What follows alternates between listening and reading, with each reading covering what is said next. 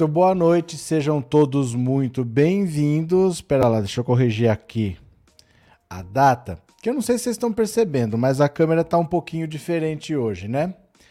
Hoje é quarta-feira, 13 de junho de 2022, último ano da triste era Bolsonaro. Vamos ver aqui exatamente quanto tempo está faltando. Estão faltando 171 dias, 4 horas, 48 minutos e 30 segundos para o fim da triste era Bolsonaro. Para a eleição faltam menos, faltam 80 dias, 12 horas, 48 minutos e 20 segundos para as eleições 2022. Mas veja só que coisa estranha. Tava tudo normal aqui, eu tava 10 minutos antes de entrar na live preparando para entrar.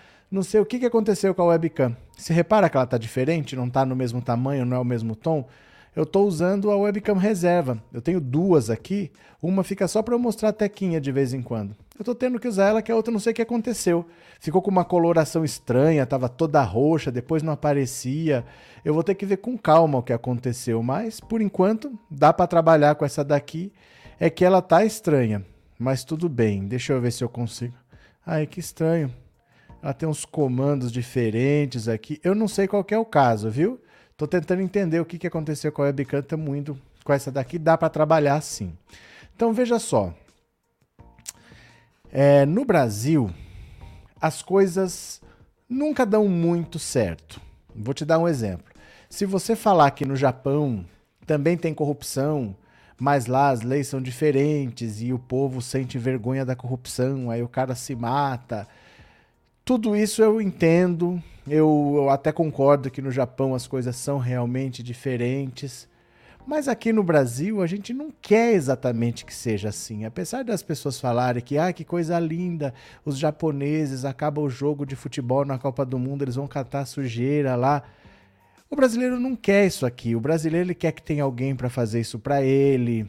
Se ele for preso, for parado numa uma blitz da lei seca no trânsito, por exemplo, ele quer poder ligar para um cara que libere, porque daqui ali não tem problema, eu só tomei um pouquinho, eu já estou chegando em casa, não tem por que me prender. O brasileiro, ele não quer que funcione muito bem, porque ele não quer o rigor da lei seja aplicado contra ele.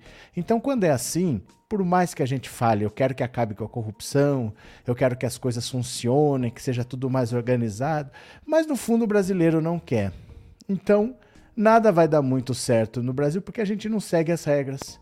A gente não lê manual, a gente começa a montar as coisas sem ler o manual, vai montando, pergunta para o outro, mas não para para ler o manual. Então, pela característica do brasileiro, as coisas não dão muito certo no Brasil. Você pode pegar o melhor exemplo do mundo, no Brasil não vai dar muito certo. Por outro lado, as coisas também não dão muito errado pela própria característica do brasileiro, as coisas também não dão muito errado como dão em outros lugares. Você olha, por exemplo, que quando o Brasil teve ditadura militar, de 64 até 85, a gente teve uma ditadura que torturou, que matou gente, mas tinha eleição. É estranho uma ditadura com eleição, se você for parar para pensar, porque você fala em ditadura, você pensa num ditador. Quem foi o ditador do Brasil? O ditador normalmente ele toma o poder, fica lá por um tempo, se perpetua, faz o que quer, muda as leis, mata a gente. O Brasil inventou uma ditadura com eleição. Tinha eleição para vereador, tinha eleição para prefeito, para deputado estadual, federal, para senador. E mesmo nesse sistema de eleição, o governo estava perdendo o Senado. O governo, apesar de ser um governo ditatorial, estava perdendo a maioria, começou a indicar era o que se chamava de governador, é, de senador biônico. Ele indicava alguns para ter a maioria, mas tinha que ter uma eleição pelo menos para disfarçar. Para o governo do estado, governo não tinha nenhum para a cidade. Algumas cidades eram consideradas áreas de segurança nacional, mas para a maioria das cidades tinha eleição. Então as coisas não dão muito certo, mas elas também não dão muito errado. Quando você pensa, puxa, em tal lugar aconteceu tal coisa, no Brasil não vai ser exatamente assim, porque nunca vai dar nem muito certo, nem muito errado. Eu estou falando isso porque tem muita gente perguntando agora, eu não sei quem que divulgou aí, que a ideia do Bolsonaro é provocar o maior tumulto possível para ver se ele consegue adiar as eleições. E eu digo para vocês uma coisa: no Brasil ele pode até tentar, mas nunca vai dar do jeito que ele quer, porque nada no Brasil dá nem muito certo nem muito errado, é sempre por bem ou por mal. Se ele tentar adiar as eleições, não vai sair como ele quer e ele não vai conseguir. Pensa na sua vida, quantas vezes você já viu a eleição ser adiada? Nem na ditadura militar tinha eleição na ditadura militar. Depois que acabou, tem eleição. 2020, ninguém sabia o que ia ser, porque não podia ter aglomeração, não podia ter fila. Mesmo assim, teve eleição. Conseguiram adiar, no máximo um mês, mas 31 de dezembro os mandatos acabavam, 31 de, de, de dezembro os mandatos acabaram, 1 de janeiro quem estava eleito tomou posse, no pico da pandemia, e você teve que tomar essa decisão de adiar ou não lá em abril, sem saber o que seria a pandemia. O que, que seria mais prudente? Eu não sei como vai ser. Então eu não posso me comprometer em fazer as eleições. Vamos adiar, vamos jogar seis meses para frente. Nem assim foi feito. Então você achar que porque o Bolsonaro vai fazer algum tumulto que vão adiar as eleições, isso não vai acontecer. Não é tão simples fazer essas coisas assim no Brasil. Por isso que a ditadura no Brasil ela foi uma ditadura mais ou menos. O Brasil tem um, é um país muito grande muito complexo. É muito difícil você fazer alguma coisa de cima a baixo. Ah, ele vai usar as polícias. São 27 polícias militares diferentes. 27 polícias civis diferentes. É a polícia estadual, é dominada pelo governador. Tem governador que é bolsonarista, tem governador que é de oposição. Eles têm formação diferente, estrutura física diferente, salário diferente, plano de carreira diferente. Como é que coordena isso? Então é muito difícil que o Bolsonaro consiga alguma coisa que seja capaz de mudar as eleições, porque as eleições acontecem no Brasil sempre. Aconteceu com ditadura, que é o que não acontece no mundo. A primeira coisa que o ditador faz é tirar a eleição. No Brasil, a ditadura tinha eleição, a pandemia teve eleição, e não vai ser um tumulto que vai acontecer que o Bolsonaro pode provocar, que vai adiar as eleições. O que, que deve acontecer? Ele vai tentar fazer alguma coisa, porque ele segue o mesmo roteiro que o Trump seguiu nos Estados Unidos. Se lá eles invadiram o Capitólio, ele vai tentar fazer alguma coisa. Quem fizer alguma coisa vai ser preso. Quem vencer as eleições vai tomar posse e vai governar. O Bolsonaro vai passar para a oposição. Não vai acontecer nada diferente disso. E o Bolsonaro sabe que ele vai perder as eleições e ele sabe que quem ganhar as eleições vai tomar posse, é por isso que ele tenta tumultuar. Ele sabe. O Roberto Justus agora veio a notícia no dia 28 não foi agora, foi dia 28 de junho, ele recebeu uma visita do Roberto Justus. Tava ele lá, tava o velho da van, gente com dinheiro. Foram lá falar pro Bolsonaro, Bolsonaro, tem que mudar alguma coisa aqui. Tá errado esse negócio. Você tá com uma rejeição altíssima, você precisa pelo menos se vacinar.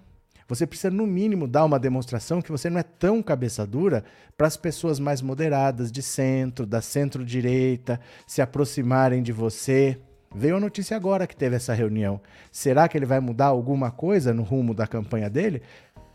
É mais fácil o Roberto Justus virar anti-vacina do que o Bolsonaro se vacinar. Ele botou sigilo no cartão de vacinação.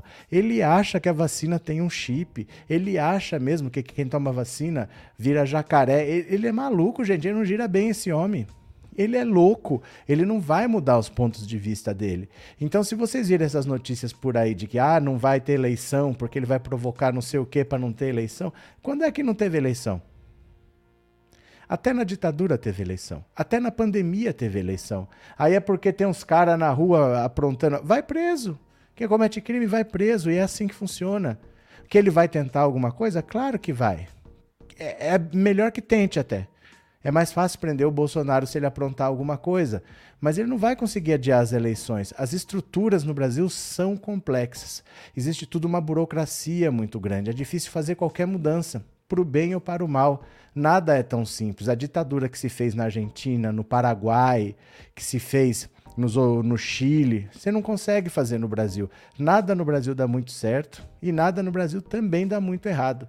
Então é muito difícil que isso aconteça. Tá? O Roberto Justus foi lá falar com ele, que ele tem que mudar a campanha. Repercutiu muito mal a morte do petista por um bolsonarista em Foz do Iguaçu, mas muito mal. Isso é possível você verificar pelo Twitter, pela quantidade de menções negativas associadas. Agora o PL, o Partido Bolsonaro, está contratando um instituto de pesquisa para fazer pesquisa só sobre isso. Já se sabe pelas prévias que o resultado vai ser muito ruim, ele vai perder apoio com isso. Aí ele mete os pés pelas mãos, vai querer conversar com a família para dizer que a culpa não é do bolsonarismo quando todo mundo sabe que é. Ficou pior ainda, ele não devia nem ter mexido nessa situação. Ele foi mexer, ficou pior. Então, assim, a situação do Bolsonaro é muito complicada. Ele pode ganhar alguma coisinha com esse auxílio aí? Pode. Mas a luta dele, veja, eu falo para vocês, a luta do Lula não é contra o Bolsonaro. A luta do Lula é contra os 50%. Ele precisa roubar eleitores do Bolsonaro, não é melhorar a aprovação. Se ele subir, ele só vai perder de menos. Mas ele precisa roubar eleitor do Lula, ele tem que transformar um petista num eleitor bolsonarista para ele ganhar essa eleição. E a batalha do Lula não é contra o Bolsonaro, é contra os 50%.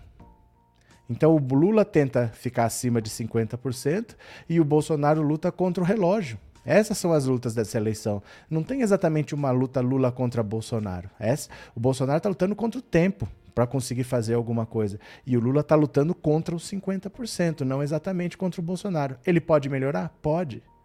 Só que não basta ele crescer, ele tem que tirar eleitor do Lula. Muito difícil que isso aconteça. Com a ajuda da Anitta, a Anitta está fazendo a melhor coisa que ela pode fazer. Ela disse claramente: Eu não sou petista eu não sou petista, eu nunca votei no Lula, eu preferia outro candidato, mas eu vou procurar outro candidato na próxima eleição. Nesta eleição tem um lado que está matando e contra esse lado eu vou de Lula. Eu jamais vou cogitar votar nesse outro lado. Nessa eleição eu tenho que ir de Lula. Esse é o discurso perfeito que ela teve, mas que nenhum de nós pode ter, porque nós temos lado. Nós já estamos aqui na esquerda. Então, ela não está falando conosco. Ela não está falando para quem já vota no Lula. Ela não tem que nos agradar. Ela tem que dar um clique naquela pessoa que ainda pode mudar de voto. Olha, você está entendendo o que está acontecendo? Que tem um presidente da República alucinado e com um monte de gente que está matando. Esse cara não pode ser reeleito. Ela está falando com esse público que não ouve a esquerda. Você sabe na sua família que você já tentou conversar com um bolsonarista e ele não te ouviu. Então, ela está falando como uma não eleitora do PT. Eu não voto no PT, eu não voto no Lula, mas contra o Bolsonaro eu vou votar. É esse o discurso que essas pessoas vão ouvir, que pode não agradar você, mas o discurso dela não é para você, não é para quem já vota, é para quem não vota. E hoje ela deu outra declaração melhor ainda que essa. Ela falou: "Para mim, o presidente do sonho seria Marina Silva. Quanto menos ela falar que ela é petista, quanto menos ela falar que ela é Lula, quanto menos ela falar que ela é esquerda, melhor. Porque ela vai falar com essas pessoas, com quando a gente fala, eles não ouvem. Simplesmente pelo fato da gente falar, olha, eu sou Lula, venha votar no Lula. Não, ela não vai nem te ouvir. E ela tá falando, eu não sou Lula. Mas sabe por que, que eu vou votar no Lula? Por causa disso, por causa disso, por causa disso. Se eu pudesse escolher, sabem quem que eu votaria? Pois é, mas eu vou votar no Lula por causa disso, disso, disso. Esse é o discurso que ela tem, mas que nós não podemos ter porque nós estamos do lado de cá. O lado de cá jamais vai ser ouvido por qualquer outro lado. Então ela está fazendo o discurso perfeito. O Roberto Justo está tentando ajudar o Bolsonaro. É ele que vai virar antivacina, não é o Bolsonaro que vai se vacinar. E vamos ver o que acontece. Mas vocês estão entendendo o jogo que está se desenhando? Faltam 80 dias para a eleição. O Bolsonaro está desesperado, está metendo os pés pelas mãos. Conforme o tempo passa, ele mais faz besteira e ele vai se quebrar com esse caso do Bolsonaro. Ele está desesperado é a facada ao contrário. É ser vítima do lado que ele não queria. Ele queria ser a vítima. Só que quem está sendo vítima é exatamente o adversário que está à frente dele e que ele está tentando superar. Era tudo que ele não queria. Vocês entenderam mais ou menos? Eu vou compartilhar a tela aqui e vou vamos ler algumas notícias. Pode ser? Vocês vêm comigo? Vou compartilhar a tela. Eu estou estranhando essa câmera aqui, tá diferente, mas vamos lá. Olha, em reunião, Roberto Justus aconselha Bolsonaro a se vacinar. Tá mais fácil o Roberto Justo sair da reunião anti-vacina do que o Bolsonaro se vacinar. O presidente Jair Bolsonaro recebeu o empresário paulista Roberto Justus há pouco mais de duas semanas no Palácio da Alvorada, residência oficial da Presidência da República em Brasília.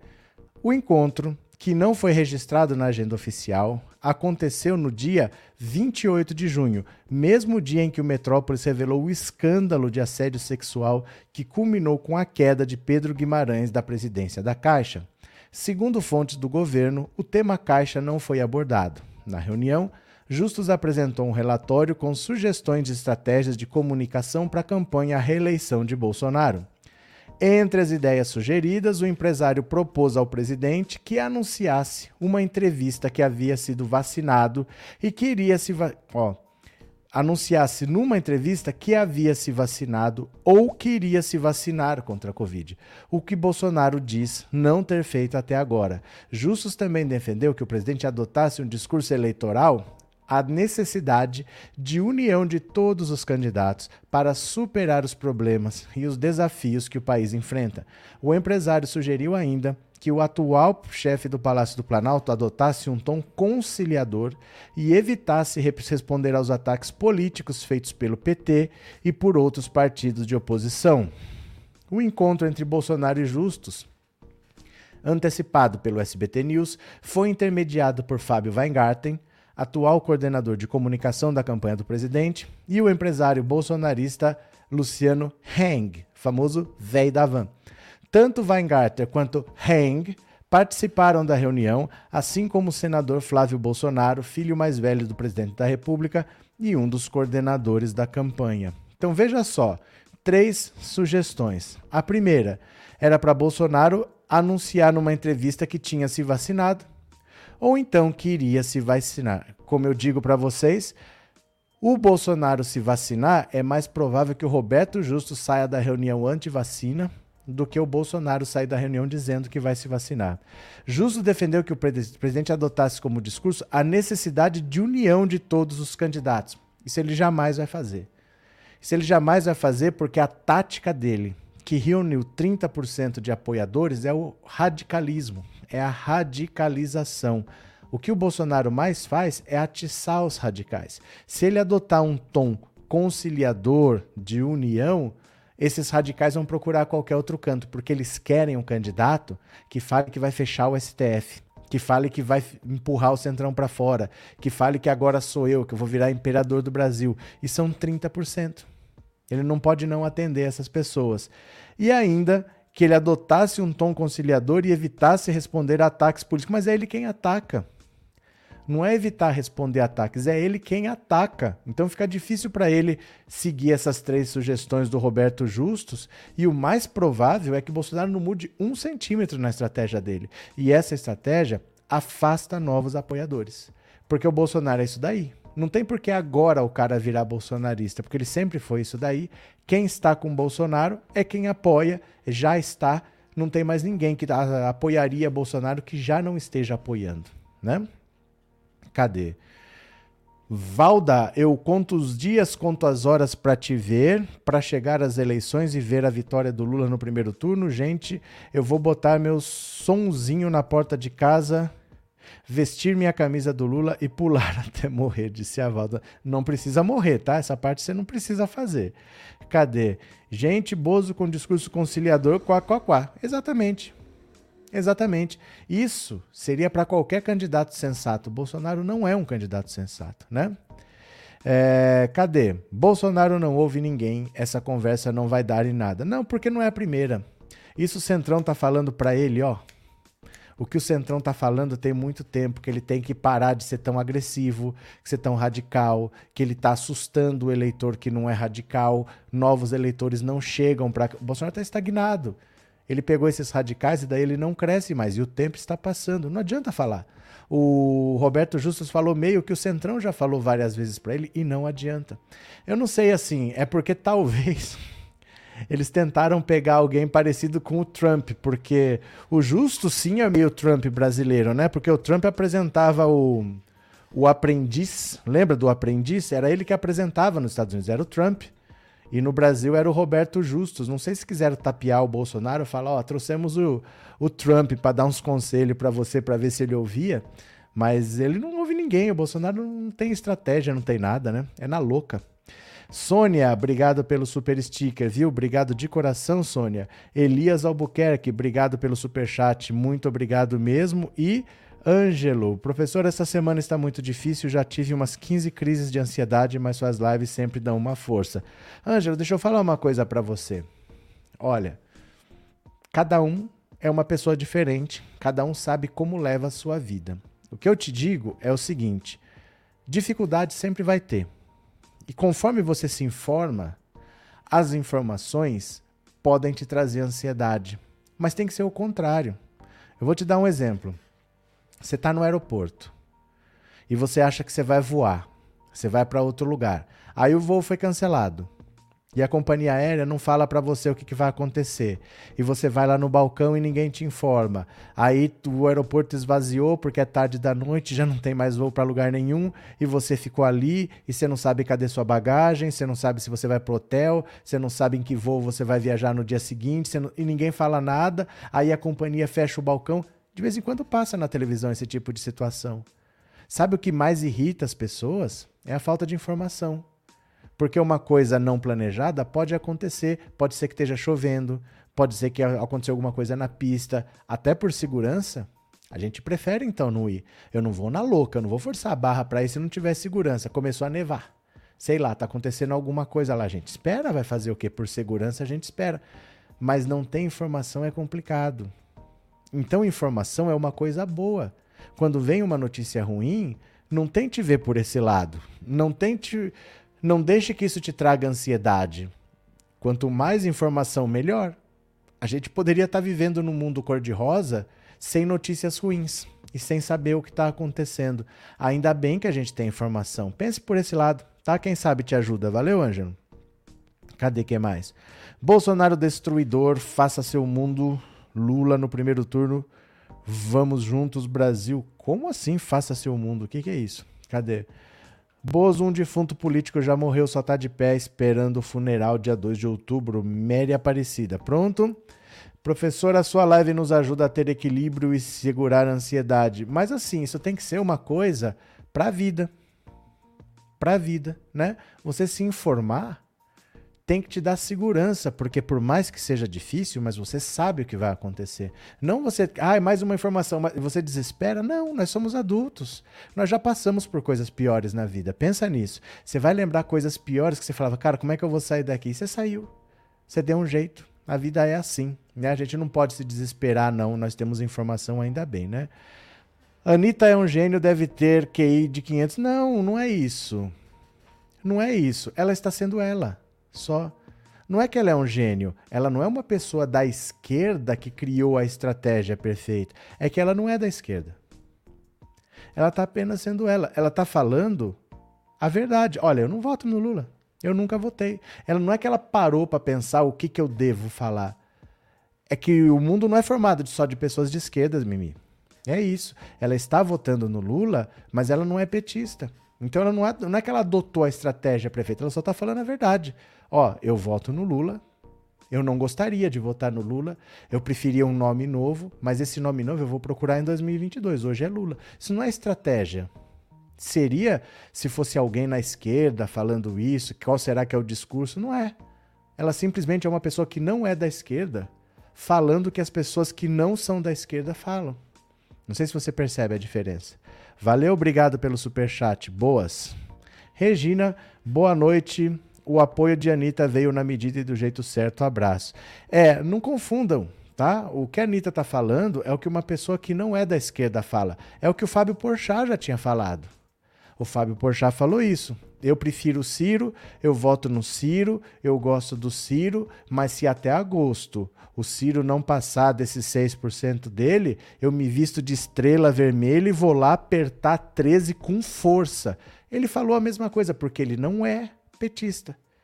Então não é um gênio da estratégia falando isso, é que a gente está fechado no nosso grupo. E é importante que uma pessoa de fora venha com um discurso diferente, porque ela vai atingir pessoas diferentes. Vocês entenderam o que eu estou falando? Cadê? E olha que a Anitta tem um pai que sempre foi Lula. É verdade, o pai dela sempre foi Lula, né? Cadê quem mais aqui? Olha, vejam só. Olha como tá preocupante a situação da campanha do Bolsonaro. Dá uma olhada. Até deputado do Centrão defende observadores internacionais na eleição. Até deputado do Centrão. Olha aqui, ó. Até mesmo um deputado ligado ao Centrão defende a presença de observadores internacionais na eleição de outubro no Brasil.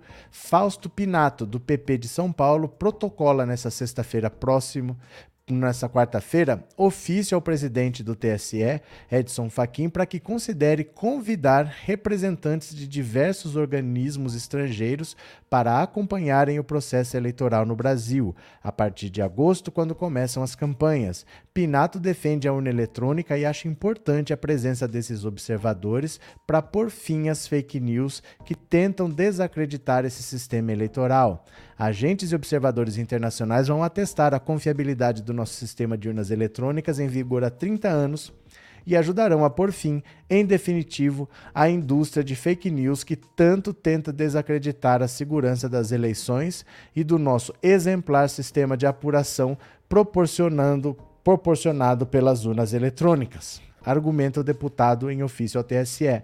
O parlamentar brasileiro lista que sejam consideradas instituições como o Mercosul, a ONU, a OEA e a União Europeia. Apontamos que a participação de agentes de organismos internacionais, como visitantes e observadores do pleito eleitoral, é um, são um mecanismo de transparência que mostrará ao mundo o compromisso do Brasil com a realização de eleições livres dentro do nosso acabouço legal, de, de nossa ordem constitucional e com regime democrático. Ao mesmo tempo, ressaltamos que quanto mais observadores internacionais tivermos para ajudar a fiscalização das eleições, ajudará este órgão a concluir o processo eleitoral de forma pacífica, a fim de evitar o aumento na escalada de violência de crimes políticos, argumenta Pinato. Isso é um deputado do Centrão. Gente, o Centrão não aguenta mais a loucura do Bolsonaro contra as urnas eletrônicas. Porque eles estão vendo, ele é deputado ele sendo candidato à reeleição, o Bolsonaro pode colocar em risco a eleição dele. Bolsonaro está questionando as urnas, ele está questionando a eleição de todo mundo. Então eu vou me eleger deputado, o Bolsonaro vai dizer que teve fraude. Bolsonaro acabou de anunciar que ele vai trazer provas de que o segundo turno de 2014 teve fraude e que em 2018, no primeiro turno, teve fraude que ele deveria ter ganho no primeiro turno. Então, por que, que um deputado do Centrão que acha que pode se reeleger, por exemplo, vai querer o Bolsonaro questionando as urnas eletrônicas. Eles querem disputar a eleição e ponto. Nada mais do que isso. Vocês percebem que nem o Centrão apoia essas loucuras do Bolsonaro? Eles estão lá com o Bolsonaro. Mas eles queriam só o cabo eleitoral, não esse discurso louco que ele tem, né? Cadê? Silvani, só você, eu também no Twitter, um garoto doidinho, Ciranha. O que aconteceu, Meire? É, Silene, boa noite. E o discurso do Randolph foi emocionante, disse o Trindade. Bolsonarista não tem ética, invadem lives, festas e eventos dos outros, Maria Fernanda. Bolsonaro sabe que não existe fraude, ele só quer tumultuar o sistema eleitoral. É que é assim, Antônio, deixa eu só molhar a garganta.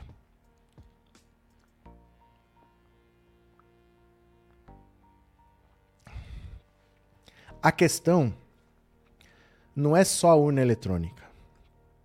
A urna eletrônica é o fim de um discurso. Porque a estratégia do Bolsonaro é assim: ele desacredita tudo, nada presta. Então, eu sou contra a velha política. Eu sou contra o toma lá da cá. Os meus ministros vão ser técnicos, não vão ser políticos. Eu não vou governar com o centrão. Se gritar pega centrão, não fica um meu irmão, mesmo ele sendo do centrão, mesmo ele sendo a velha política. Por que, que ele faz isso?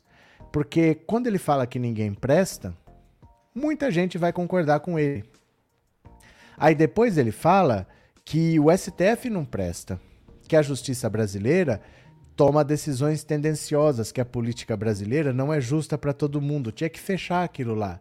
E muita gente vai concordar, porque muita gente já sabe que a justiça no Brasil é feita para os ricos mesmo. E quando ele fala que tem que fechar o Congresso, que tem que fechar a Câmara, que tem que dar um golpe de Estado, porque no tempo da ditadura o tempo, as coisas eram melhor, tinha mais respeito. a pessoa lembra de quando ela era criança que era menos violento. Não era por causa da ditadura. É que era outro Brasil. Mas faz sentido o que o Bolsonaro falou. Quando a pessoa vê, ela está concordando com várias coisas que o Bolsonaro fala. E aí ela começa a ver que ninguém presta. Porque ela concordou que os políticos não prestam, que a justiça não presta, que o sistema democrático não presta. Quem que presta? Só o Bolsonaro.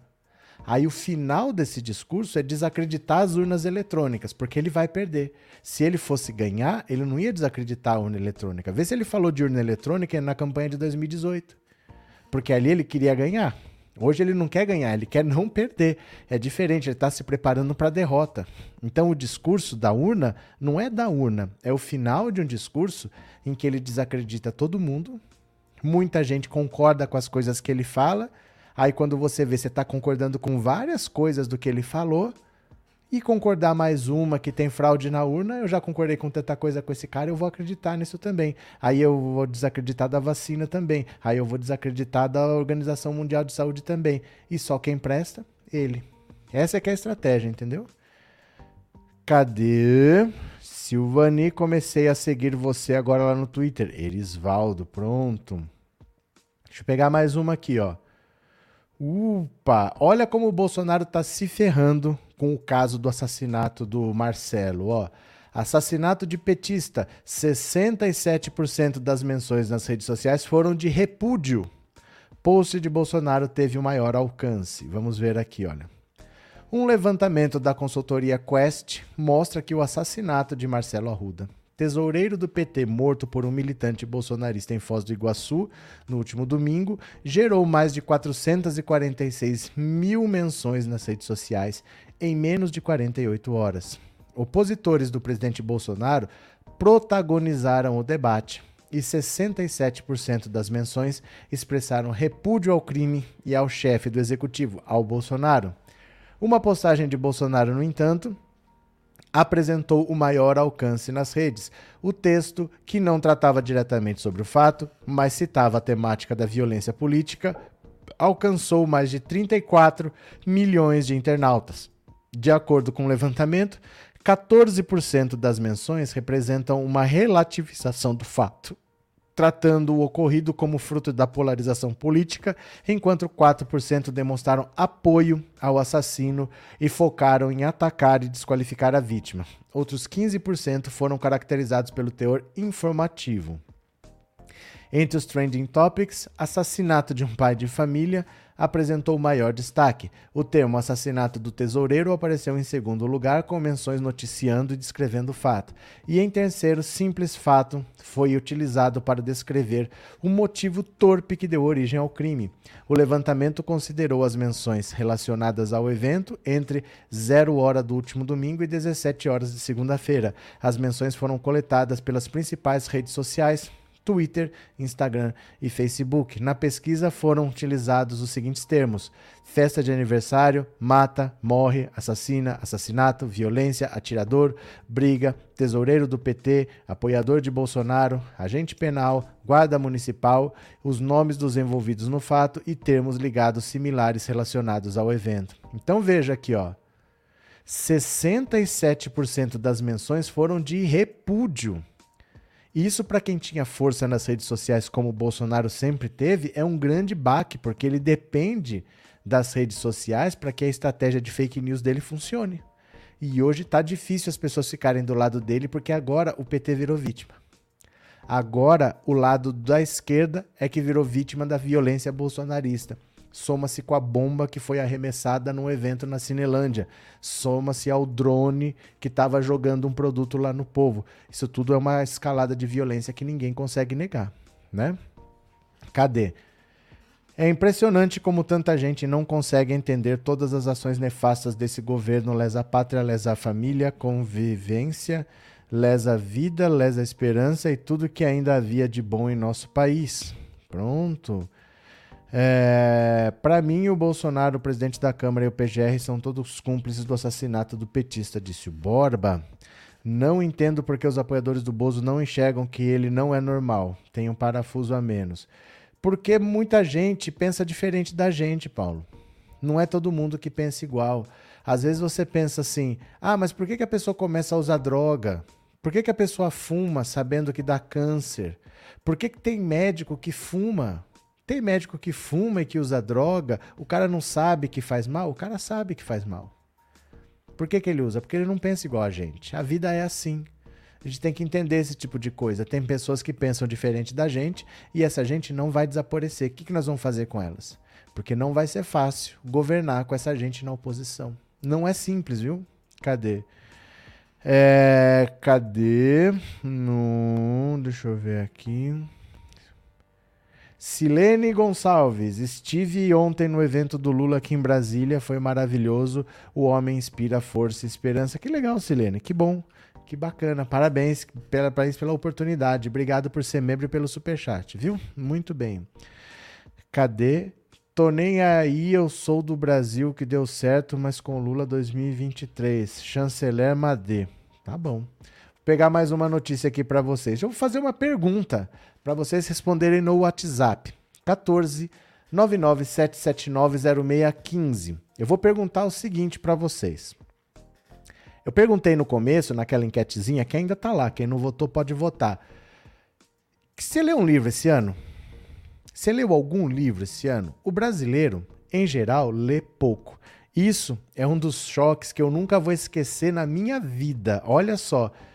Isso, é, sabe aquelas coisas que acontecem na sua vida que você nunca mais esquece? A primeira vez que eu saí do Brasil, eu fui para o Canadá para estudar inglês. Foi no tempo do. Foi 1999, ainda era Fernando Henrique. Naquele tempo estava próximo, estava 1,30 o dólar. Não estava tão caro. Então deu para juntar um dinheiro, fiquei muito tempo juntando dinheiro, comprei um curso, fui para o Canadá, fui estudar. Quando você chega na escola, você tem que preencher um questionário, né? Pergunta de você, o que, que você faz, o que, que você trabalha, não sei das quantas. E tinha uma pergunta lá, essa eu nunca vou esquecer. A pergunta era: em média, quantos livros você lê por em média, quantos livros você lê por semana? Se fosse por ano, eu já estava pensando como que eu ia mentir, né? Quantos livros eu leio por ano? Em média, quantos livros você lê por semana? Sabe aquela coisa que você fala, caramba, eu estou num país diferente, estou em outro país. Porque se fosse no Brasil e eu falasse quantos livros eu leio por ano, talvez desse um bom número mas por semana o cara me quebra. Sabe aquelas coisas que te marcam assim? Eu era moleque, mais jovem. Quantos livros você lê por semana? Falei, nossa, doeu assim, sabe? Meu coração sangrou, correu uma lágrima. Mas agora eu quero fazer uma outra pergunta para vocês baseada nisso. Eu perguntei se você leu algum livro esse ano. Que livro você não leria? Que livro você não leria? Ou sobre o que você não leria? ou sobre quem você não leria. Não importa se você leu ou não, mas que livro você não leria. Não vale nada religioso. Tá? Não vem falar, ah, não, eu não leria nada do Exu, não, sei, não quero coisa religiosa. Isso aí não interessa. O assunto é política. Que livro você não leria? Porque eu comprei três livros. Eu acho que vocês não leriam. Mas estão aqui, ó três livros novos que eu comprei. Eu ainda não li porque eu recebi hoje, mas eu vou mostrar para vocês os livros que eu comprei. E eu não sei se vocês leriam esses livros, mas que livro que você não leria? Diz para mim no 14997790615 mensagem de voz. Mande um áudio seu de 10, 15 segundos, bem curtinho para dar para ouvir bastante gente. Que livro você não leria de jeito nenhum? Pensa. O livro daquele cara eu não leria. Sobre aquele fulano eu não leria. Que livro você não leria? Eu tenho três aqui que eu quero ver se vocês vão adivinhar que livros que eu comprei que eu vou ler. Hum, quero ver. Daqui a pouco eu vou mostrar para vocês, viu? Cadê que mais? O ano passado eu li A Elite do Atraso. Pronto, Ricardo, pronto. Responde no WhatsApp. Não é aqui não no chat. É no WhatsApp, 14997790615. Instruções simples. Sigam uma instrução simples. É para mandar uma mensagem de áudio no WhatsApp, não é para escrever no bate-papo aqui não, viu? Eu vou ler outra notícia enquanto vocês mandam lá. Bora. Ligação de Bolsonaro para irmãos de petista. Assassinado pode virar grande erro político, avaliam aliados do presidente. Olha só. O presidente Bolsonaro ligou na terça para dois irmãos de Marcelo Arruda, tesoureiro do PT em Foz do Iguaçu, morto a tiros por um militante bolsonarista. Os irmãos de Marcelo apoiam o presidente, que tentou na ligação construir, junto com familiares do ex-tesoureiro, uma narrativa de que não houve violência política. Para aliados de Bolsonaro, o presidente fez uma jogada de alto risco que pode se transformar num grande erro político. Integrantes do comando da campanha de Bolsonaro à reeleição alertaram que ele vai ser criticado por estimular uma divisão na família. O presidente não ligou nem para o filho, nem para a viúva de Marcelo. A ligação foi articulada pelo presidente do partido, Otônio de Paula. A ligação não era de conhecimento da equipe presidencial e nem do comitê de campanha. O parlamentar foi até Foz do Iguaçu depois de receber a informação de que dois irmãos de Marcelo, José e Luiz Arruda, são apoiadores de Bolsonaro. Na conversa, o presidente também convidou os irmãos de Marcelo para participarem de uma entrevista em Brasília nesta semana. Bolsonaro busca atenuar o desgaste em sua imagem causado pelo assassinato do petista. Ele também quer propagar que não apoia a violência. Foi uma jogada de alto risco, porque os irmãos, mesmo sendo bolsonaristas, podem não querer desrespeitar a memória do irmão assassinado, disse um interlocutor do presidente. A festa de aniversário de Marcelo, realizada num salão em Foz do Iguaçu, tinha como tema de, de decoração o PT e o ex-presidente Lula. Segundo o boletim de ocorrência, o militante bolsonarista Jorge Guaranho, que é policial penal, se aproximou do local e gritou palavras de ordem como aqui é Bolsonaro. Em determinado momento, atirou com um revólver. Marcelo, que também tinha uma arma, disparou de volta. Guaranho está internado em estado grave. Esse interlocutor aponta ainda outro receio da campanha bolsonarista. O presidente se expõe ao risco de passar a imagem contrária à que busca difundir, de que é um defensor da família. Isso porque a oposição vai explorar que o presidente busca dividir uma família num momento delicado e difícil. A conversa de Bolsonaro com os irmãos de Marcelo por meio de chamada de vídeo acabou sendo gravada e distribuída nas redes sociais bolsonaristas. O presidente lamenta a morte do petista, mas acusa a esquerda de politizar o crime. Em seguida, convida os irmãos para participarem da entrevista em Brasília para mostrar o que aconteceu. Só que, segundo a viúva de Marcelo, Pamela Suelen Silva, os irmãos não podem dizer o que aconteceu no local, porque eles não estavam lá. Então, olha só. Toda família hoje em dia tem alguém que apoia Lula e tem alguém que apoia o Bolsonaro. Acharam na família do Marcelo Arruda, que foi assassinado, dois irmãos deles que são bolsonaristas. O que, que o Bolsonaro faz? Ao invés de ligar para quem estava lá, que é a esposa do Marcelo, hoje a viúva do Marcelo, para o filho que estava lá, não acharam dois irmãos bolsonaristas e o Bolsonaro ligou para esses irmãos bolsonaristas para dizer que o crime é lamentável, mas que não tem nada de cunho político, que isso foi uma briga que, que aconteceu, mas não porque o cara é bolsonarista ou nada, quer levar os dois para. Eles nem estavam lá. Eles nem viram o que aconteceu. E ele não falou com a viúva. Quer dizer, igual ele fez na pandemia, onde ele não se solidarizou com nenhuma família de ninguém que perdeu algum familiar durante a pandemia, ele também não se solidariza com a viúva, que era quem estava lá, que era quem poderia ter morrido. O Marcelo tem um filho de 40 dias de vida. 40 dias de vida. Ele prometeu alguma assistência a essa família? Não. Quem vai prestar assistência é o PT. Quem vai conseguir um advogado é o PT, e não o presidente da República que está querendo tirar proveito político. Isso é pior do que não ter feito nada ele não fez nada pela família e fez alguma coisa só vendo o lado dele. Ele procurou algumas pessoas que pudessem falar o que ele gostaria de ouvir e não procurou ajudar a família, né? Cadê? Olha a Anitta aí fazendo essa estrela brilhar mais. Dalmir Souza, pronto. Sávio, ele está pendurado por um fio que está na mão do povo, que está na mão de Deus. Não tem nada de Deus nessa história. Gente, para de falar de Deus, não, não é o ambiente para isso. Né? Use no seu ambiente religioso. Ainda disse que o Petistas estava, estava bêbado. Falou. Falou e que é um crime chutar a cara do outro. ah, se é aqui, né? São os irmãos caindo, Marcelo Arruda dando razão ao Bolsonaro. A sua família também tem, Maria José. É assim mesmo. Tem 30% do Brasil que apoia o Bolsonaro. Não é pouca gente, né? Toda família tem, infelizmente, é assim, né? Ai, ai, ai, ai, ai, cadê, cadê, cadê, cadê, cadê, que mais? Brasileiro leva uma vida muito sofrida, ou seja, muitas vezes a pessoa está tão cansada e estressada que não tem cabeça para ler, estudar e se informar. Isso é um grave erro, Paulo. Não é isso. Porque ler é uma maneira de descansar. É que o brasileiro se acostumou a descansar assistindo TV. Agora, por exemplo, na Inglaterra, era comum eu. Uma vez eu fiquei três semanas lá, estudando inglês também. Eu fiquei três semanas. Uma vez eu vi a TV ligada. Normalmente estava tudo apagado e as pessoas estão lendo. É porque é cansativo para quem não tem o hábito. Para quem tem o hábito, você lê para descansar, para você ver uma história que te leva para outro lugar, para estimular a sua imaginação. Essa é a desculpa de quem não tem o hábito. Ah, não, cansa, eu quero descansar. Não cansa. Não cansa para quem tem o hábito. É que o hábito do brasileiro é de ver televisão, né? A verdade é essa. É... E meu irmão postando com um coraçãozinho que ele ligou para a família. Pois é, né? Cadê? Deixa eu pegar aqui, pronto. Opa, opa, opa.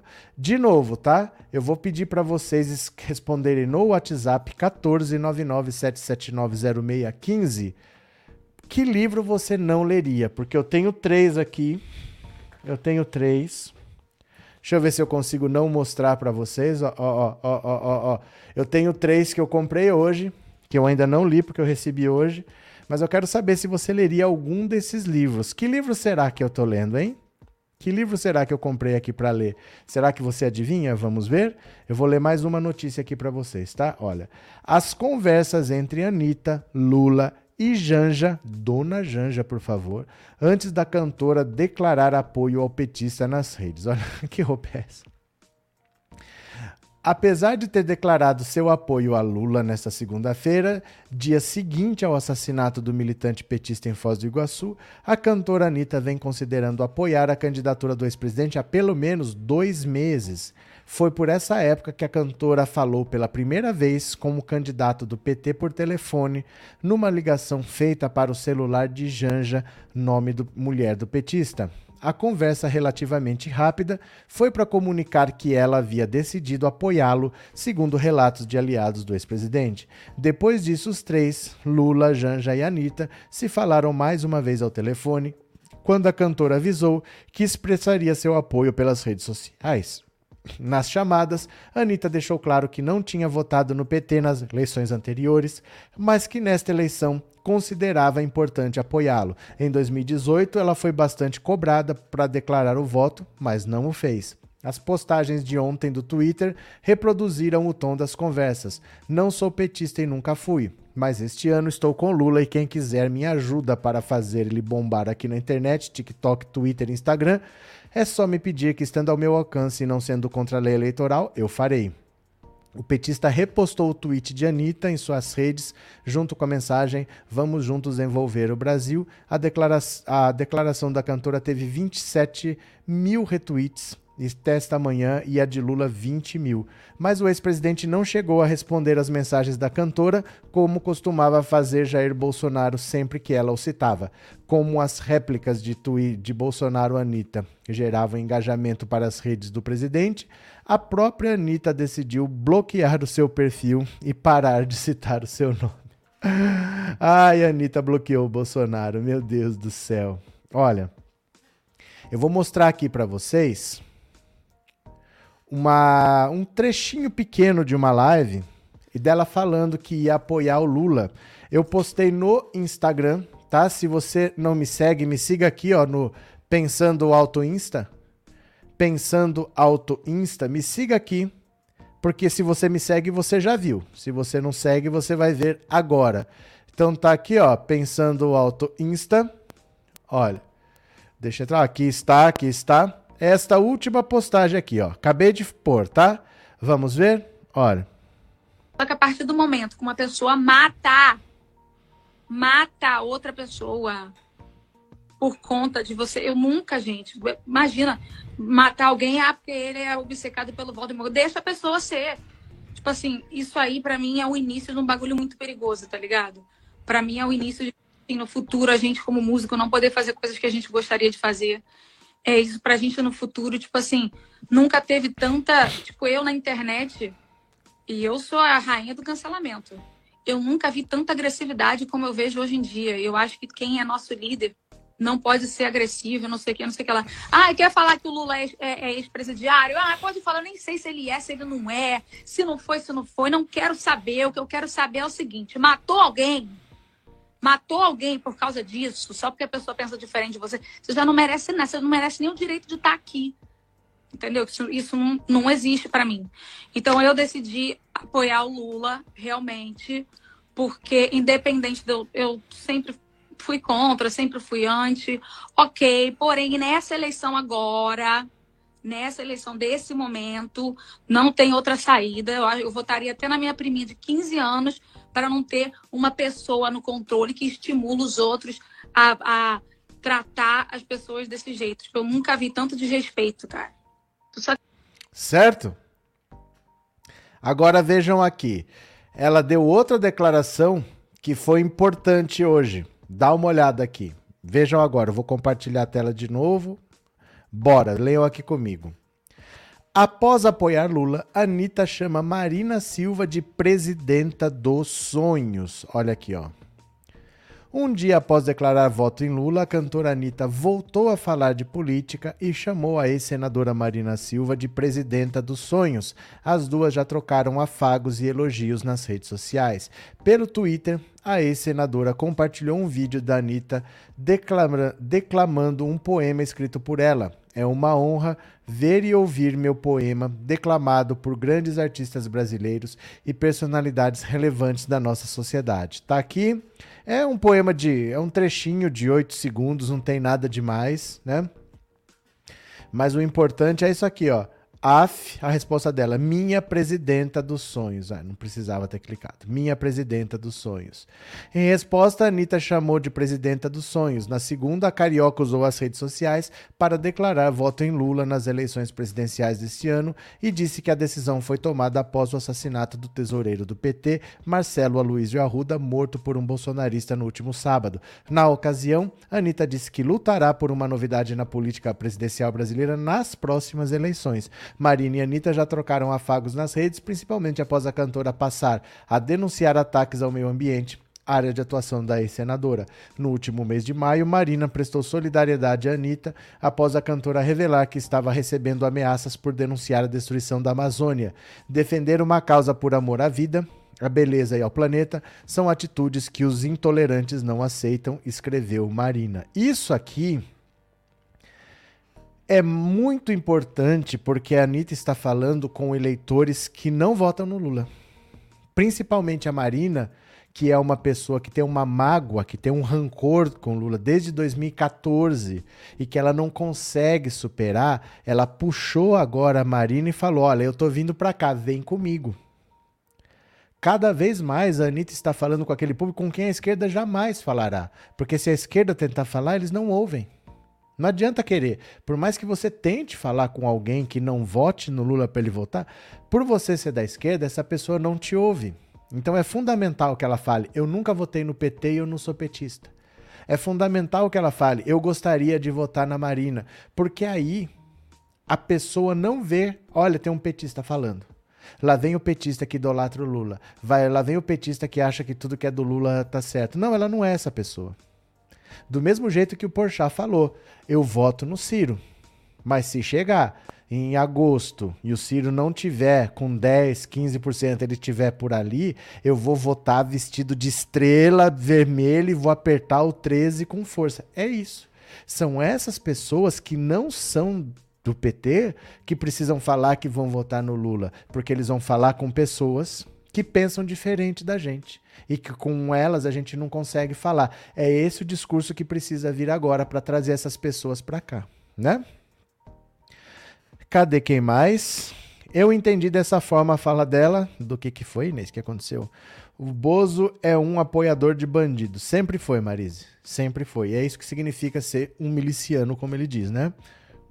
Socorro, Anitta aí pegou pesado, Marina Silva. Sandra não entendeu. Vou tentar explicar de novo, Sandra. Gente, vocês têm que parar de achar que só serve gente igual vocês. Porque se ela pensasse igual você, Sandra, ela votaria no Lula. E aí o apoio dela não faria diferença. Vocês têm que parar de repudiar pessoas diferentes de vocês se vocês quiserem ganhar voto. Vocês não Ah, não, não quero, não pensa igual a mim, sai daqui. Como que você vai vencer a eleição no primeiro turno repudiando pessoas? Você está empurrando ela pro Bolsonaro? É isso, Sandra? A gente tem que entender que a, a pessoa que tem que vir hoje é uma pessoa que pensa diferente da gente. Porque essa pessoa que pensa diferente da gente vai falar com outras pessoas com as quais a gente não consegue falar. Você quer uma pessoa igual a você, Sandra. Essa pessoa que é igual a você já vota no Lula. Você não vai ganhar nenhum apoio de uma pessoa que já pensa igual a você. É preciso romper os preconceitos e a esquerda é bastante preconceituosa também. A esquerda também é bastante preconceituosa. A gente acha que não, mas sim tem bastante preconceito na esquerda, existe um grande elitismo na esquerda, só eu que estou certo, só eu que tenho a verdade. É preciso atrair pessoas se quiser vencer essa eleição no primeiro turno. Vencer deve vencer e com facilidade, mas se quiser vencer no primeiro turno, quiser atrair mais um eleitorado, tem que atrair pessoas diferentes, tem que descer do pedestal. Ou ficar lá como o pessoal sozinho perdendo a eleição, né? Tem que, não pode ser assim não, viu? Anitta pode votar na Marina, tem o direito de votar em quem ela quiser, mas nessa eleição vai de Lula. Gente, nós temos que entender que é uma pessoa diferente. Nós não queremos mais apoio e você acha que vem alguém igual? Quem é igual já está aqui. Né? Quem é igual já está aqui. Então não acrescenta, nós queremos pessoas diferentes. Aprendam a viver com a diferença, né? Cadê? É... Ler é tudo de bom? Para quem não tem o hábito, o ideal é começar com contos e ver o tipo de leitura com a qual você se identifica. É porque precisa ler um pouco, né? A gente precisa ler um pouco assim para ter mais informação. A gente é muito visual. E só no visual é bastante pouco, né? A gente precisa de mais informação. Cadê que mais? Cadê? Uh, se a Anitta trouxer o Felipe Neto e outros juntos, melhor ainda, quanto mais melhor. É que assim, tem que ser gente diferente quem vai somar é uma pessoa diferente. Os iguais já estão aqui. A esquerda é muito pequena. A esquerda, segundo a pesquisa A Cara da Democracia, que saiu no Globo, pessoas que se declaram de esquerda no Brasil são 16%. Ah, mas ela pensa diferente. Ué, é isso que a gente precisa hoje. Pessoas que pensam diferente, que não votem no Lula. Então ela vai. Você quer que vote em quem? No Janones? Porque é a pessoa que não vota, a pessoa que está vindo a mais é quem não vota no Lula. E ela vai falar em quem? Não pode, o Lula não é. Porque senão ela já estava. O Bolsonaro não é. Aí se fosse o Ciro, você ia gostar? Se fosse o Janone, você ia gostar? Se fosse o Pablo Marçal, você... o que, que vai te satisfazer? A gente tem que se acostumar a conviver com a diferença. Quem não sabe conviver com a diferença é a direita. A direita é que fala, vá para Cuba, vá para Venezuela. Eles não conseguem viver com a diferença. Nós temos que viver. Não é não? Não é não? Como é que é? Opa, cadê que mais? Vem, vem todos os arrependidos ser felizes com Lula. Denise, pronto. Agora aqui, cadê, cadê? É, aqui eu acabei de ler. Ronaldo, quero tomar banho e jantar, mas não consigo me desligar dessa live, Ronaldo. Agora eu vou já ouvir a sua mensagem no WhatsApp, que eu quero saber que livro você não leria? Porque eu tenho três que eu comprei aqui, ó, que eu quero ver quem leria. Tô, tô mostrando de lado para vocês não verem. São esses três livros aqui, ó, chegaram hoje. Eu quero saber se alguém vai adivinhar quais são os livros que eu comprei. oh, meu Deus, tem coisa que só eu que faço mesmo, viu? Anitta é o típico brasileiro que vota no Centrão, agora arranhou Lula, que, a, que arranhou, arranhou Lula serve. Michele. Pronto, deixa eu pegar aqui. Ciro Gomes, Ciro Gomes. Cadê o Ciro? Pera lá. Cadê o Ciro? Aqui, ó. Ciro, Ciro, cadê? Olha o Ciro.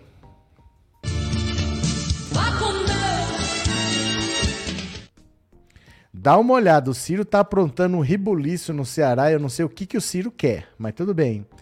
Ciro assume a articulação do palanque no Ceará e Cid Gomes surge como opção ao governo em meio a um impasse no PDT. Ele criou uma salada no Ceará que eu vou te contar. Olha só. Em meio ao impasse do PDT para a definição do nome que concorrerá ao governo do Ceará, o presidenciável Ciro Gomes assumiu nos últimos dias a articulação que tenta garantir um palanque exclusivo em seu principal reduto eleitoral para sua candidatura ao Palácio do Planalto o risco de rompimento da aliança pedetista com o PT cearense, que diverge da condução de Ciro, fez com que seu irmão, o senador Cid Gomes, desponte como opção para a disputa. Cid, que vem negando essa possibilidade, tem relação próxima com o ex-governador Camilo Santana, que o sucedeu no governo em 2014. A relação entre Ciro e Camilo, pré-candidato ao Senado, se deteriorou após o petista defender a atual governador Isolda Sela, sua antiga vice, como candidata à sucessão. Isolda, que recebeu, que recebeu apoio também de siglas da base governista como PP e MDB, é nome visto como mais próximo ao PT, com chance de abrir palanque para Lula. Olha o medo do Ciro.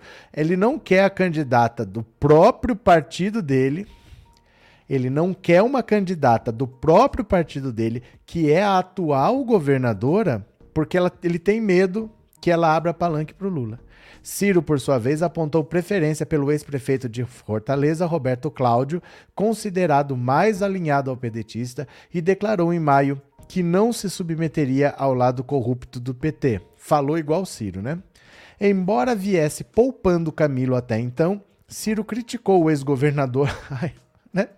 Não é possível como essa metralhadora cheia de mágoas critica todo mundo. Ciro criticou o ex-governador em entrevista ao podcast Avesso na última quinta e disse não saber se ele era ou é nosso aliado. Anteontem, após participar de uma reunião do PDT em Fortaleza, Ciro declarou que a unidade do partido tem sido insultada e agredida. Cid, que se costuma conduzir com as articulações estaduais não foi ao encontro. A relação entre PT e PDT aqui sempre foi tensa, mas creio que um bom senso prevalecerá para não haver rompimento, afirmou o ex-deputado Domingos Filho, cotado como vice na chapa pedetista. Domingos, vice de Cid em sua reeleição com o governo do Ceará em 2010, frisou que cabe unicamente ao PDT definir seu candidato, mas reconheceu ter simpatia ao nome do senador. Embora lideranças do PDT afirmem reservadamente que Cid tem se mantido afastado das articulações por problemas particulares, o que já reiterou que não ter desejo de concorrer ao governo, seu nome passou a ser visto, de acordo com outro cacique partidário, como o que tem mais chances de agradar simultaneamente ao PT e a Ciro. Se assim fosse, seria até a predileção minha, que já fui vice dele. Mas vamos respeitar as instâncias partidárias. O afastamento de Cid das articulações coincidiu com a escalada de desavenças entre PT e PDT, que busca impulsionar a campanha de Ciro.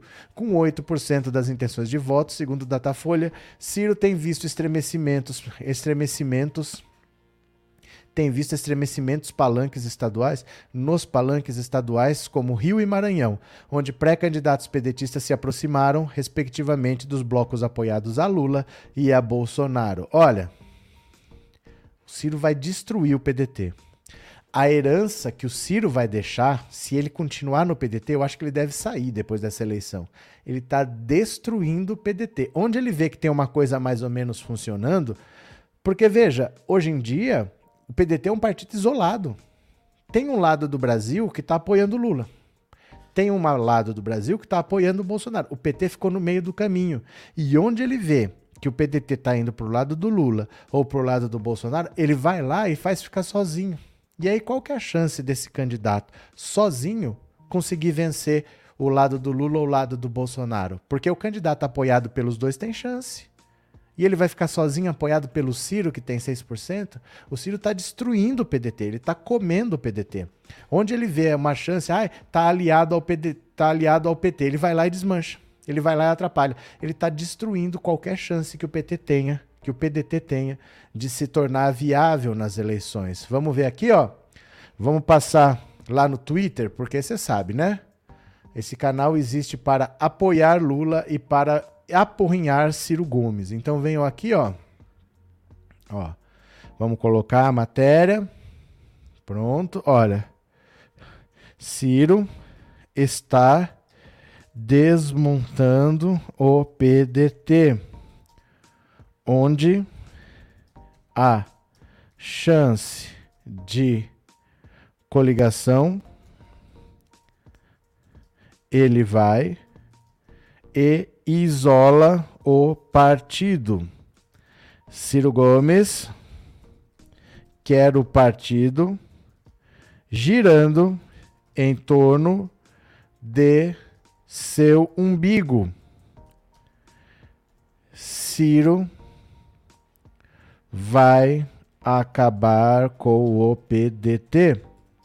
Hashtag desiste Ciro. Hashtag Ciro poupança do Lula. Hashtag Ciro tá louco. Deixa eu ver se eu não errei nada aqui. Desiste Ciro, Ciro poupança do Lula, Ciro tá louco. Ciro está desmontando o PDT o, onde há chance de coligação, ele vai e isola o partido. Ciro Gomes quer o partido girando em torno de seu umbigo. Ciro vai acabar com o PDT. Pronto. Tweet, tweetou. Pronto, aqui vai o link vocês já sabem o que, que vocês têm que fazer, né? Vão lá no Twitter, dá um cliquezinho bonito aqui, ó, tá aqui o link para vocês. Vocês vão lá e clicam hashtag desiste Ciro, hashtag Ciro poupança do Lula, hashtag Ciro tá louco, que não é possível que ele tá fazendo isso. O PDT no Ceará tá bonitinho, a Isolda tá lá, tem chance, vai disputar a eleição, mas ele não quer. Ele não quer uma candidata que pode ser que seja simpática ao PT. Ele quer um candidato que fique fechado com ele, que não conseguiu fazer aliança com ninguém. Ele vai desmontar o PDT de cima e embaixo. Mas, se o PDT acha que é bonito ter o Ciro Gomes, eles que se virem, né? Cadê quem mais está aqui? Real. Quando eu conheci este canal há muito tempo atrás, eu desconfiava que o Roberto era cirista. Eu não sei de onde que vocês tiram isso. De verdade. Ah, várias pessoas já me falaram isso. Não sei de onde vocês tiram isso, de verdade. Nessa nem Papai Noel acredita. Nessa o que, Sávio? Conta pra mim. Cadê? É... Dois, dois mil assistindo, ninguém tem Twitter aqui, vamos lá. É, corre lá, minha gente, bora lá, dá um cliquezinho. Vou lá no Twitter frescar com a cara do Ciro, volta já. Frescar eu acho engraçado, viu? Ai, ai, agora Simone Tebet. Simone Tebet, coitada, gente. Simone Tebet vai ficar sozinha, vai ficar o Ciro sozinho para lá. A Simone Tebet sozinha para cá. Olha o que, que o MDB tá fazendo com ela. Dá uma olhada aqui, ó. A nova ofensiva dos caciques do MDB para rifar a candidatura de Tebet e apoiar Lula. Ó, vai ficar no caminho, minha filha. Um grupo formado por ex-governadores e caciques do MDB se reúne com Lula na próxima segunda-feira para acertar os palanques estaduais em que estarão juntos. Em conversa com o petista, o senador Eduardo Braga, do MDB, fechou o apoio à sua candidatura no Amazonas. Também foi acertado que PT e MDB estarão juntos em mais nove estados. Olha o MDB apoiando o PT. No Maranhão, no Ceará, na Bahia, no Rio Grande do Norte, Alagoas, Pará, Piauí, Pernambuco e Paraíba. A direção do MDB defende a candidatura de Simone Tebet. Só pode ser piada isso, né? A direção do MDB defende a candidatura de Simone Tebet à presidência, mas liberou caciques do partido a fecharem palanques com Lula nos estados. E jogou pela janela, né? Apoiador de Lula no MDB, o senador Renan Calheiros participará da agenda em São Paulo com o Lula. Ele afirma que, além de definir a composição desses 10 palanques estaduais, há chance de trazer outros quatro estados para a aliança. Olha o Renan caprichando. Renan está caprichando. Parte das lideranças do MDB alinhadas a Lula defendem que haja um esforço para pressionar o MDB a retirar a candidatura de Tebet. Outro grupo avalia que a direção já os liberou para negociar os palanques e que isso é suficiente. Gente, é a coisa mais patética do mundo a candidatura da, da Simone Tebet, porque nem o partido dela apoia. O partido dela está negociando abertamente com o Lula, né? E o Renan está em São Paulo com o Lula o Renan tá caprichando aqui em São Paulo. Então capricha, Renan. Capricha, Renan. Vai, capricha, capricha. Capricha, Renan. Vai, capricha, capricha. Efetivamente eu vou caprichar. Efetivamente eu. Boladão. Capricha, Renan. Ah, e o MDB também é outro partido que perdeu o rumo, né? Perdeu o rumo, porque uma candidatura de 1% e falar, ó, quem quiser apoiar o Lula pode apoiar que tá tudo certo, é uma das coisas mais doidas que eu já vi. Cadê que mais? Efetivamente, o Renan está caprichando, Elizabeth. Agora, vamos aproveitar, já que vocês estão aqui, vamos ver se o menino trabalhou hoje, vamos ver a a agenda oficial do presidente da República. Hoje, hoje tá naqueles dias caprichados mesmo, hoje tá ridícula. Vamos ver aqui, ó, a agenda oficial do presidente da República. Cadê?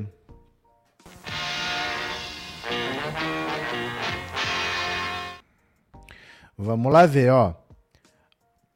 Bolsonaro, Bolsonaro está demais, gente. Olha só. 13 agenda oficial do presidente. 13 de julho. A agenda dele está movimentadíssima. Eu quero que vocês prestem atenção. Olha, começou às 10 da manhã. Das 10 às 10 e meia, Luiz Eduardo Ramos, ministro do Estado, chefe da Secretaria-Geral da Presidência. Meia horinha. Aí, como ele trabalhou meia hora, ele precisou descansar meia hora. E das 10 e meia ele só retomou às 11 para bater a papo com o Joaquim Álvaro Pereira Leite, ministro do Meio Ambiente. É o novo Ricardo Salles. Então ele conversou meia hora com um, conversou meia hora com o outro. De noite, cerimônia de abertura da Assembleia Geral Ordinária da Convenção dos Ministros das Igrejas Evangélicas, Assembleias de Deus do SETA no Maranhão e outros estados da Federação. Isso aqui é no Maranhão, é um culto. É um culto.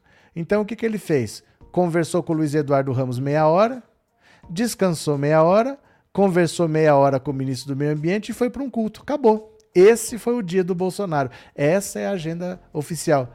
Uma hora de trabalho. De manhã, das 10 às 11. Acabou. Depois ele pegou um avião foi para o Maranhão assistir um culto hoje à noite. Como é que pode um negócio desse, gente? Com 33 milhões de pessoas passando fome, o presidente trabalha uma hora por dia. Ele tem trabalhado cada vez menos. É assustador um presidente que não trabalha num país complexo, heterogêneo, dividido como esse. O presidente não trabalha. Ah, vou assistir um culto no Maranhão. Sai de Brasília e vai assistir um culto no Maranhão. Como é que pode, né? Cadê quem mais? É, hoje eu tomei a quarta dose de vacina. Aê, parabéns.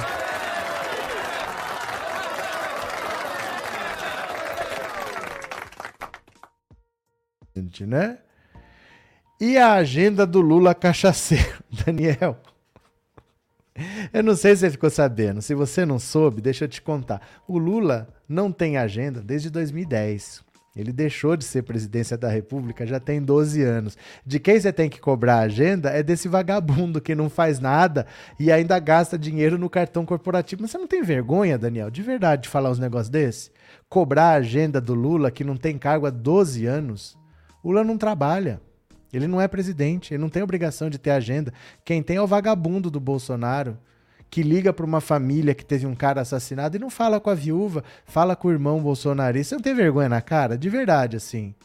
Ou você já acostumou a passar vergonha na vida? Ah, eu sou bolsonarista, eu tenho que passar vergonha. Ah, naquele canal eu não passei vergonha, eu vou passar vergonha lá. Você acha normal isso, Daniel? De verdade, assim, toma vergonha nessa cara. De verdade.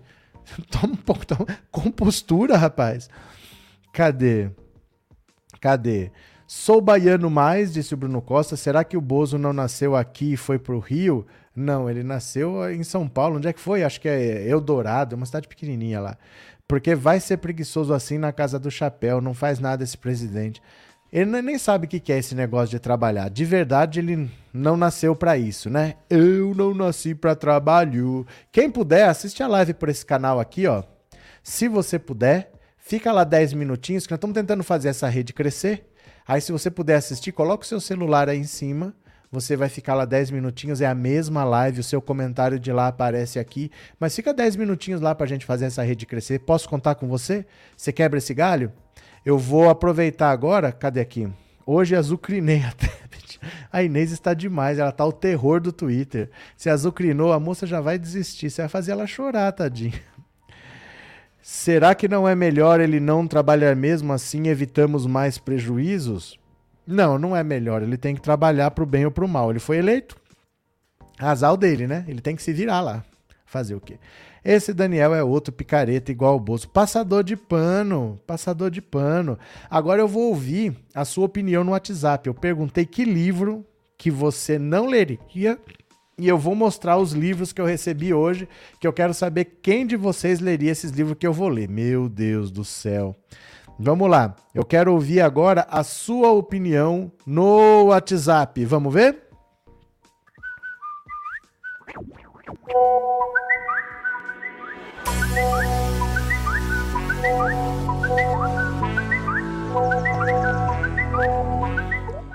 Vamos lá.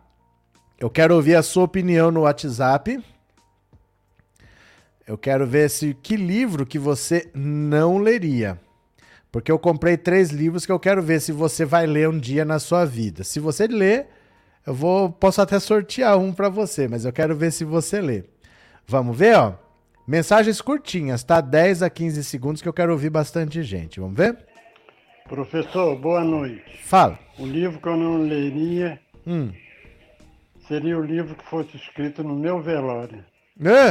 Eu Tá não louco? leria de jeito nenhum Hum. o livro de Ciro Gomes. Desiste, Ciro. Para de passar vergonha. Valeu. É, boa noite, aqui é a Darley de Santo André. Fala. É A Verdade Ultrajada do Coronel Ultra. Eu poria fogo, eu não leio, não li e não lerei. Obrigado. Oi, boa noite. Eu Oi. jamais teria estômago para ler aquele livro da Lava Jato do Sérgio Moro. A capa já me deixa com asco. Valeu. Boa noite, professor. Eu nunca leria nenhum do Olavo de Carvalho. Olha. Jamais. Verdade. Boa noite, professor. Um livro que eu não ia ler de jeito nenhum é do Sérgio Moro. Sérgio Moro? Professor, aqui é Romildo de Campo Grande. Hum. Eu nunca leria o livro de Eduardo Cunha, professor. Nossa senhora. Bom, eu não leria nada do Olavo de Carvalho, nem um livro do Olavo de Carvalho Ah. e nem do Ustra.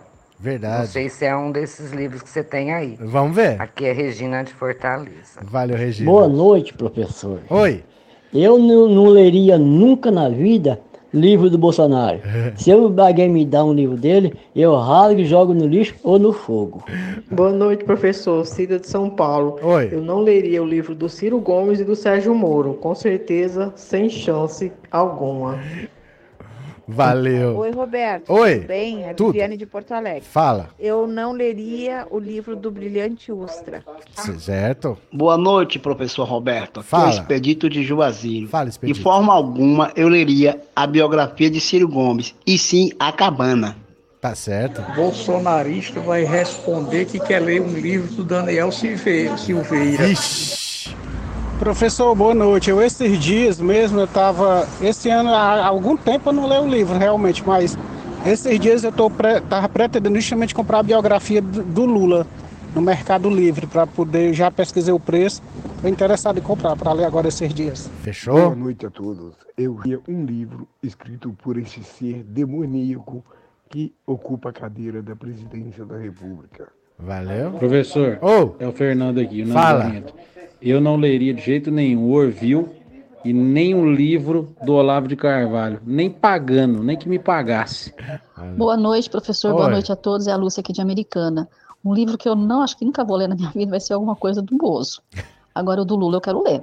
Professor Roberta, aqui é Guia Martins do Rio de Janeiro. Ah. Professor, o que eu li foi o da Marta Medeiros, que eu gosto muito. E o que eu não li de jeito nenhum de Brilhante Ustra, né? Tá joia? Professor, eu Oi. não leria de jeito nenhum o livro do Moro. Então vamos ver. Comprei três livros. Recebi-os aqui. Vou ter que ler agora, porque eu comprei, eu vou ter que ler. Deixa eu pegar aqui. Ó. Só eu pra fazer essas coisas. São três. Estão aqui os três, ó. O primeiro. ah!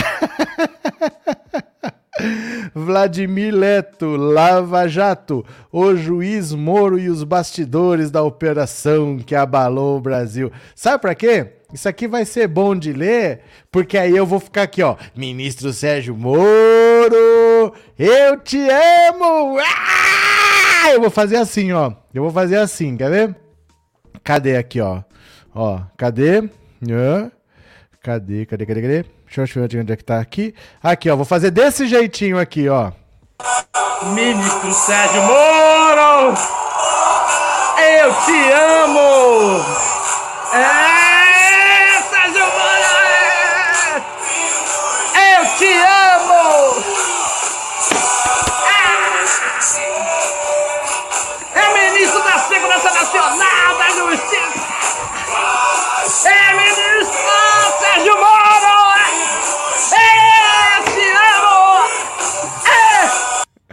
Olha aí, ó. Eric TV. Ele já apareceu aqui. Essa criatura já apareceu aqui na live. Mas você acha que isso aqui tá ruim? Tem pior. Tem pior. E vocês vão concordar comigo que esse aqui é pior. Dá uma olhada. Eu também comprei o livro de Deltan Dinheiro, a luta contra a corrupção. Olha isso. Gente, tava R$19,90. R$19,90 o livro do Deltan Dinheiro. Olha aqui, ó. A Lava Jato é, e o futuro de um país marcado pela impunidade. Comprei o livro do Deltan Dinheiro. O dia que eu encontrar o Deltan Dinheiro, eu vou pedir um autógrafo para ele. Cadê, ó? Quem rouba milhões mata milhões. Deltan Dinheiro. Neste livro, o procurador da República Deltan Dinheiro, coordenador da Força Tarefa da Operação Lava Jato, nos oferece o ponto de vista de quem luta contra a corrupção de dentro do sistema. Ai, meu Deus do céu, comprei o livro do Deltan Dinheiro. Mas pode piorar? Sempre pode, porque esse aqui vocês nem sabiam que existia. Vocês nem sabiam que existia. eu não sei se eu mostro. ah, gente, eu comprei. eu não consigo falar. Eu, vocês não vão acreditar que eu comprei esse livro aqui. Tchau, tchau. Ó, ó, ó.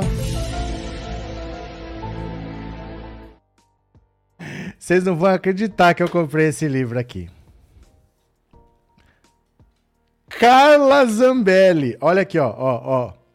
Carla Zambelli. Comprei o livro da Carla Zambelli. Chama Não Foi Golpe: Os Bastidores da Luta nas Ruas pelo Impeachment de Dilma. Olha aqui, ó. Comprei um livro da Carla Zambelli. Eu não sabia que ela tinha livro. Olha aqui, ó. Ó. Ó. Comprei um livro da Carla Zambelli. Ó, Carla Zambelli nasceu em 3 de julho de 1980, pipipim, popopom. Ó, quem quer ligar para Carla Zambelli? Ó, ó, quem quer ligar para Carla Zambelli? Olha os dados aqui. Tem o WhatsApp da Carla Zambelli. Meu Deus! 011 95 157 7233. Tem o cara, tem o WhatsApp da Carla Zambelli aqui, ó. Tem WhatsApp, Twitter, Facebook, YouTube, Instagram, ó. WhatsApp. Quem quiser mandar mensagem é 011 91 51 9, ó, 011 95 157 7233. De novo, 011 95 157 7233. É o WhatsApp da Carla Zambelli. Aí, ó. É público, tá aqui no livro. É 011 95157 7233. Pronto. Ó, ó, ó. Carla Zambelli, Carla Zambelli. Comprei o livro da Carla Zambelli. Não foi golpe. A batalha pelo impeachment continua. Meu Deus do céu. Olha, gente. Isso se soma ao projeto nacional de Ciro Gomes ao projeto nacional de Ciro Gomes, o dever da esperança, olha só. Mas, mas, para não ficar intoxicado, tem também a biografia do Lula, aê, a biografia do Lula, Fernando Moraes, aê.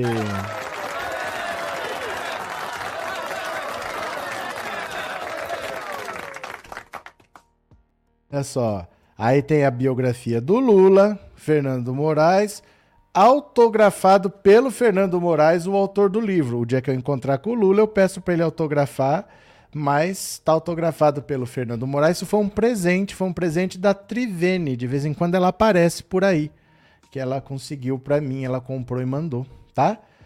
Então é isso. Temos agora a farta leitura. Tem o livro da Carla Zambelli, do Deltan Dinheirol e do Sérgio Moro para ler. Meu Deus do céu.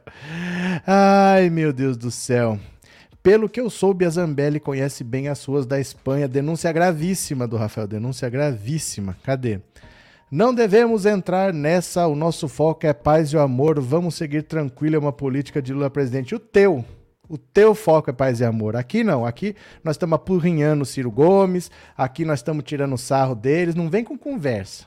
Não vem com conversa. Aqui não é o nosso foco não é paz e amor, não. Não vem com essa história.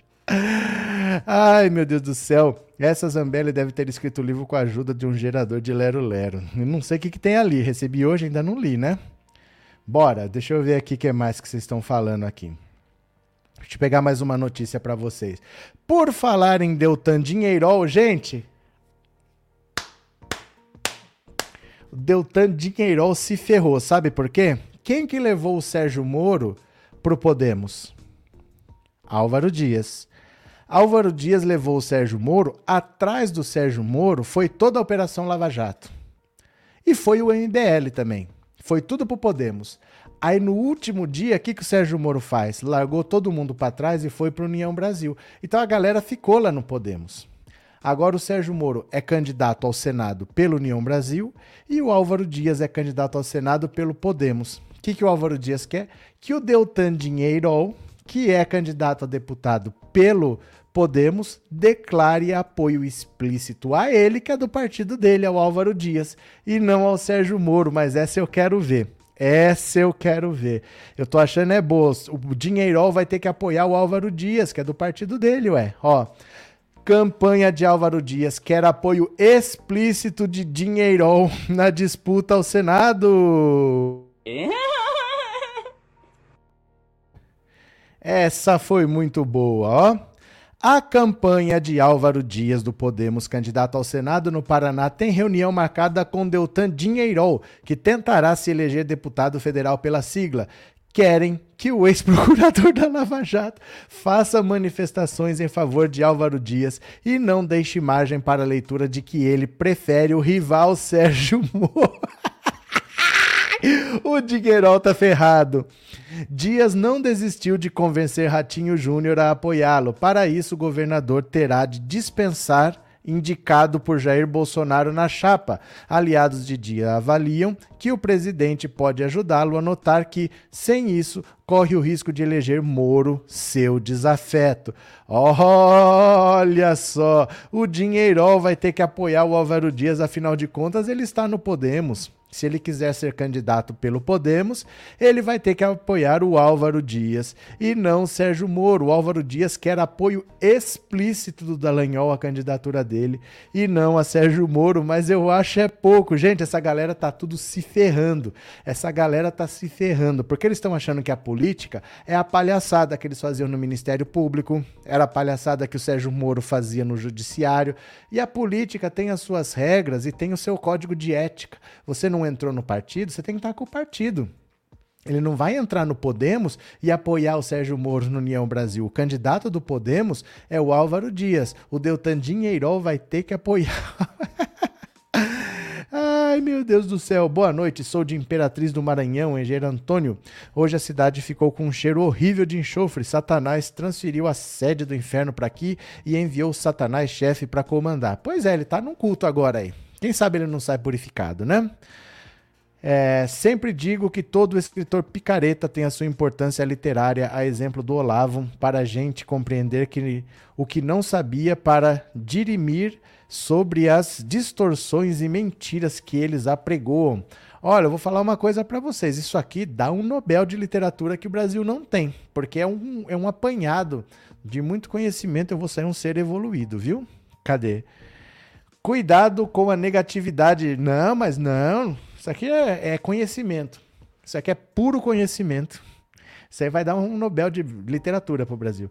A biografia do Bolsonaro só tem páginas manchadas de sangue. Uh, só tem páginas manchadas de sangue. Gente, eu vou ler esses negócios aí, viu? Dá uma olhada aqui. Quando eu falo para vocês que não vai ter golpe, dá uma olhada aqui, ó. Escalada de violência bolsonarista é mais provável que golpe, diz cientista político. Esse artigo é muito bom.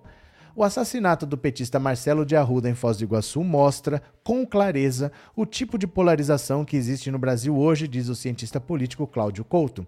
Em vez de uma polarização entre adversários, como a que separou PT e PSDB durante duas décadas, existe agora uma polarização no qual um dos lados, o bolsonarista, enxerga o outro como um inimigo, um mal a ser extirpado.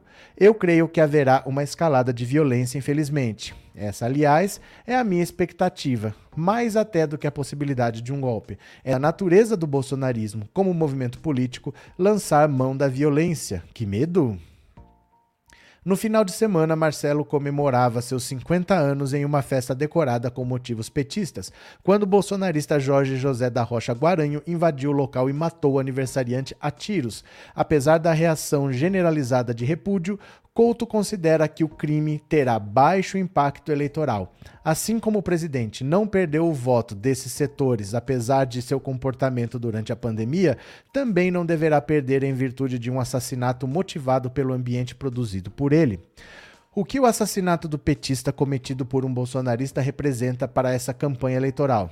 Ainda é um pouco cedo para se ter a certeza do impacto que esse assassinato político poderá ter na campanha eleitoral pode ser um ponto de inflexão, mas tenho dúvidas do que isso de fato irá ocorrer. O bolsonarismo conseguiu uma adesão bastante consolidada, de cerca de um terço do eleitorado, que não se comove com as violências direta ou indiretamente produzidas por ele. Assim como o presidente não perdeu o voto desses setores, apesar de seu comportamento durante a pandemia, também não deverá perder em virtude de um assassinato motivado pelo ambiente produzido por ele.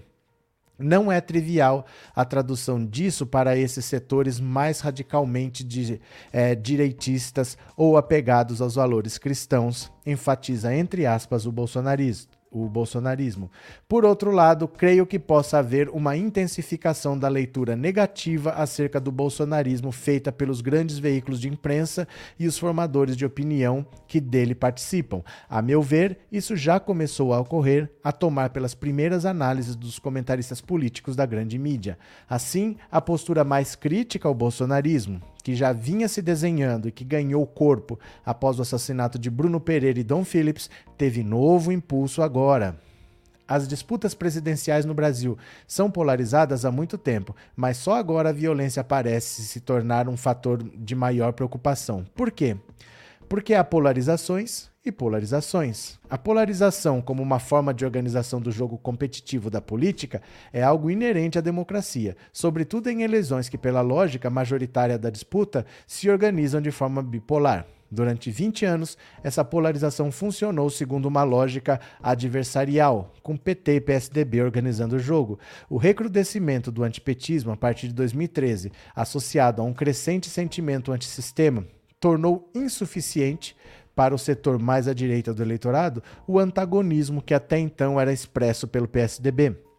Assim, abriu-se espaço para um antagonismo mais radical e que se opusesse não só ao PT, mas ao próprio sistema político como um todo, o que inclui a própria democracia ou ao menos a sua forma de funcionamento no Brasil. Daí a emergência do bolsonarismo. Não foi só a facada que elegeu Bolsonaro, evidentemente, mas todo esse ambiente gerado a partir de 2013, quando a direita antissistema saiu das catacumbas. Desse modo, a polarização adversarial deu lugar à polarização inim inimigável, com o perdão dos neologismos e anglicismos. É na lógica desta última que o bolsonarismo opera. Há sinais de que possa haver uma escalada dessa violência? Como evitar esse cenário?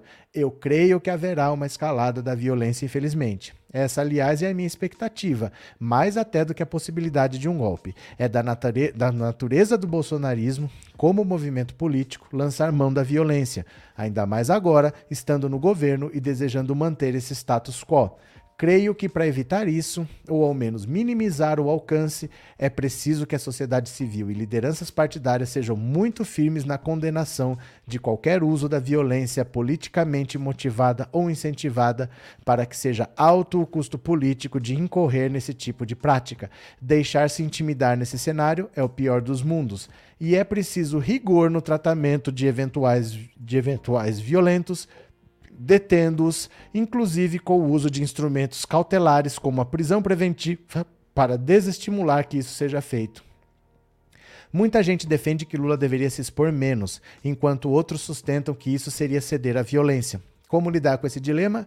É de fato um dilema, já que candidatos precisam se expor para fazer campanha. A meu ver, o que precisa ser feito é tomar todas as providências possíveis para resguardar o candidato de contatos mais imediatos com pessoas desconhecidas, pois esse é o maior perigo. Sabemos que Lula já tem utilizado um colete à prova de balas e a segurança em seu entorno tem sido reforçada. Não vejo muita alternativa a essas medidas. Inevitavelmente, é perigoso fazer campanha eleitoral como oposição no Brasil de Bolsonaro. Lula, até pela ameaça real de derrota que representa para o atual governo, para o atual grupo no governo, é um alvo preferencial. E sabemos que muitos bolsonaristas andam armados e sabem usar armas. Tomo até mesmo que atiradores a longa distância possam ser mobilizados. Essa é a situação a que fomos levados. Então, olha, a situação é muito grave, é muito crítica. O bolsonarismo é violento, vai usar da violência, a gente não pode fugir disso mas a democracia vai continuar, não vai ter golpe. Quem vencer a eleição vai tomar posse. Vamos passar por momentos difíceis, mas temos que enfrentar. É assim que funciona. Né? Nós não temos alternativa, não. Vânia, Sérgio Moro, Bolsonaro, Ciro Gomes, Ustra, Olavo de Carvalho e tantos outros. Eu não perco meu tempo lendo nada desses canalhas. E tá certo. O professor é homem altruísta. Eu, Meire? Tô quietinho aqui. Tornem-se membros do canal. Gente, precisamos de membros, hein? Tem duas mil pessoas aqui. Será que tem duas para se tornar membros? Se tiver duas, vocês vão ajudar muito o canal. Eu vou até dizer mais. É possível dar assinaturas de presente. Só funciona no computador não funciona pelo celular ou pelo tablet ainda. Eu acho que logo eles atualizam isso. Mas por enquanto é no computador. Você pode comprar 5, 10 ou 20 assinaturas de presente e a pessoa vai ser sorteada pelo YouTube. Tem 2.100 aqui. Se você comprar 5 assinaturas, se você comprar 5 aí, eu compro 5 aqui. Vamos fazer assim? Se alguém se predispuser a dar cinco assinaturas de presentes, vocês me avisam porque não aparece para mim. Mas se alguém comprar cinco aí, eu compro cinco daqui. Fechou? Estamos combinados? O bolsonarismo é tudo de ruim que veio antes dos anos 30 com os integralistas e nos anos 60 com os militares. Infelizmente, não enterramos esses dois últimos e não devemos cometer o erro pela terceira vez, disse o Gabriel.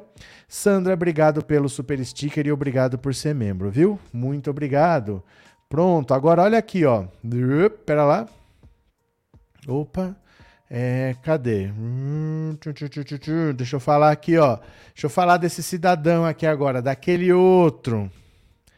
Daquele outro do hospital. Dá uma olhada aqui, ó. Tudo indica que é um criminoso em série, diz delegada sobre médico. Olha só.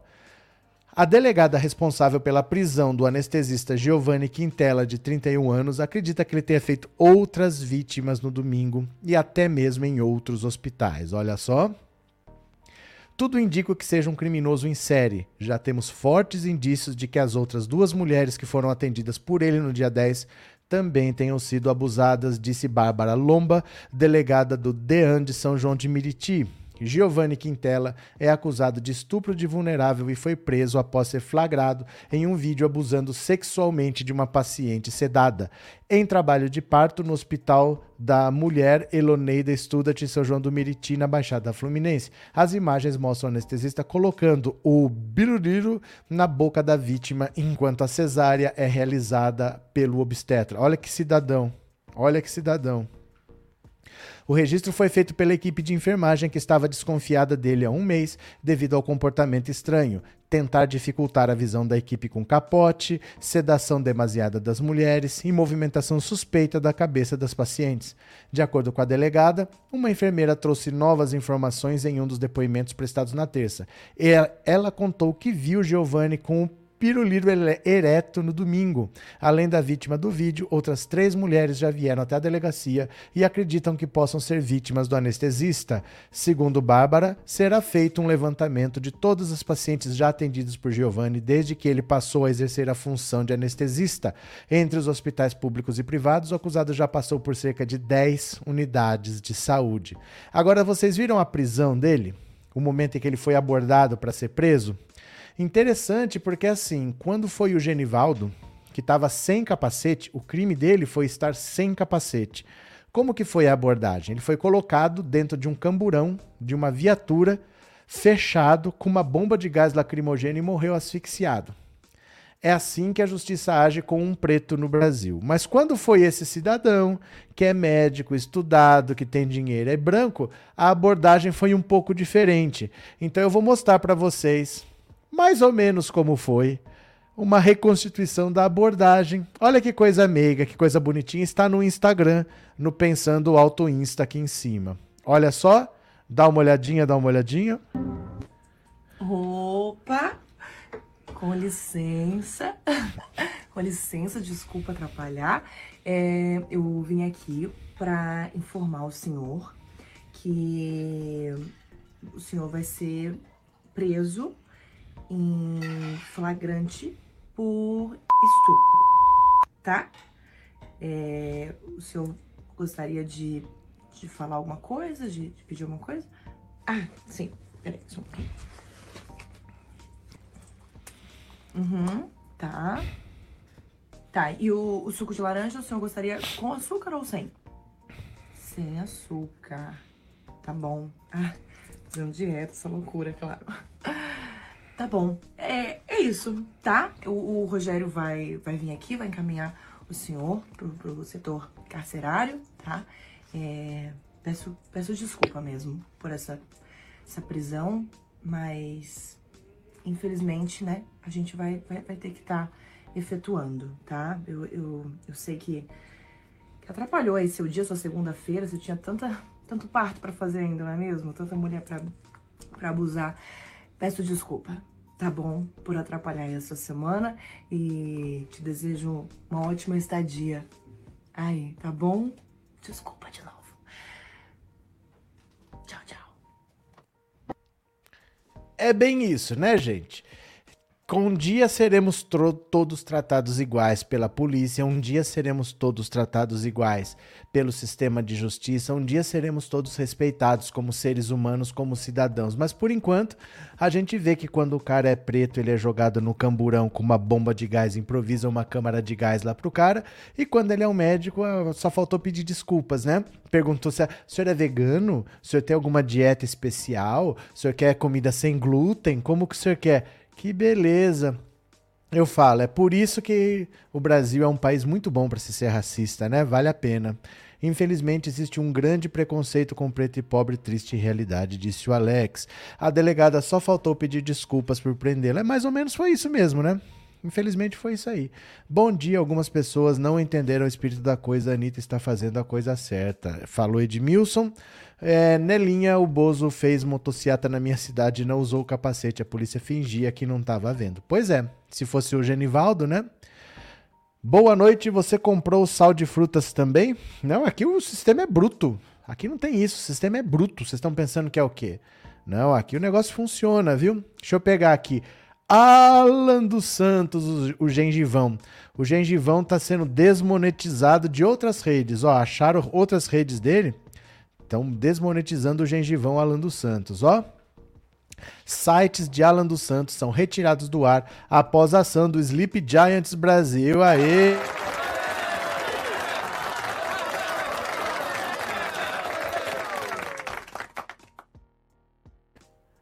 Pronto, olha só. Dois sites ligados ao influenciador bolsonarista Alan dos Santos e hospedados na plataforma Wix, eu nunca ouvi falar, foram retirados do ar na terça-feira. A ação ocorre após o movimento Sleeping Giants Brasil enviar uma notificação extrajudicial à empresa pedindo que os endereços fossem derrubados.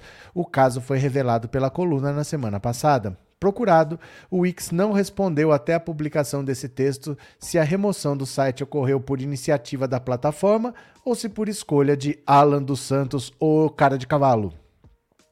Quando a notificação extrajudicial veio a público, a empresa afirmou em nota que não havia identificado a violação em seus termos de uso pelos sites. Não conseguimos encontrar nenhum apelo à violência ou qualquer atividade ilegal. Observe que baseamos nossa decisão no conteúdo real apresentado no site. Ainda que a retirada do ar não tenha sido esclarecida, a desativação dos sites ligados ao bolsonarista Cara de Cavalo é comemorada pelo Sleeping Giants. Esperamos que esse caso sirva de lição para outras plataformas que continuam hospedando conteúdos com ataques às instituições e à rigidez de processos eleitorais. Não ficaremos parados assistindo que os ataques às instituições e às eleições continuem sendo atividades lucrativas. Conhecido por alertar empresas sobre sites que reproduzem conteúdo de ódio ou mentiroso, o Sleeping Giants afirmou na notificação extrajudicial que o Wix estaria dando subsídios para que Alan dos Santos, atualmente foragido, realizasse atividades consideradas ilegais e criminosas pela justiça brasileira. Tais conteúdos estão hospedados nos servidores da empresa e representam grave ameaça à coletividade, seja em razão de, da desinformação atentatória à saúde pública e às instituições e ao processo eleitoral, seja pelo discurso de ódio contra minorias raciais. Afirmando oferecer o conteúdo que as redes sociais temem chegar até você, o site de Alan dos Santos disponibilizava assinaturas anuais que variavam de 100 a 200 dólares ou taxas mensais que iam de 10 a 20. Os pacotes liberavam desde acesso a artigos a vídeos e fóruns. Pronto, caiu mais uma, um lugar, uma plataforma onde o gengivão estava postando seu conteúdo nojento e sem vergonha. Bozo tá no culto pedindo pro divino acabar com esse Ah, Inês, bem feito que se lasque, pede ajuda ao Bozo. Cadê quem mais? Sandra, uma pena que esse coitadinho não vai para penitenciária pública para ele ter esse tratamento VIP lá. É, ele tá numa cela separada, porque se ele tiver com outros presos o bicho pega. Gente, de novo, para mim, esse anestesista é o caso mais absurdo que eu vou ver na minha vida. Eu não consigo imaginar uma coisa que supere isso. Porque a gente já viu alguns casos de um médico que abusava. De vez em quando aparece um caso desses. Mas o cara tá num lugar fechado, o cara usa um momento de vulnerabilidade, mas que ninguém tá vendo. O cara numa sala de cirurgia com uma paciente em trabalho de parto, fazendo uma cesariana, a pessoa tá aberta.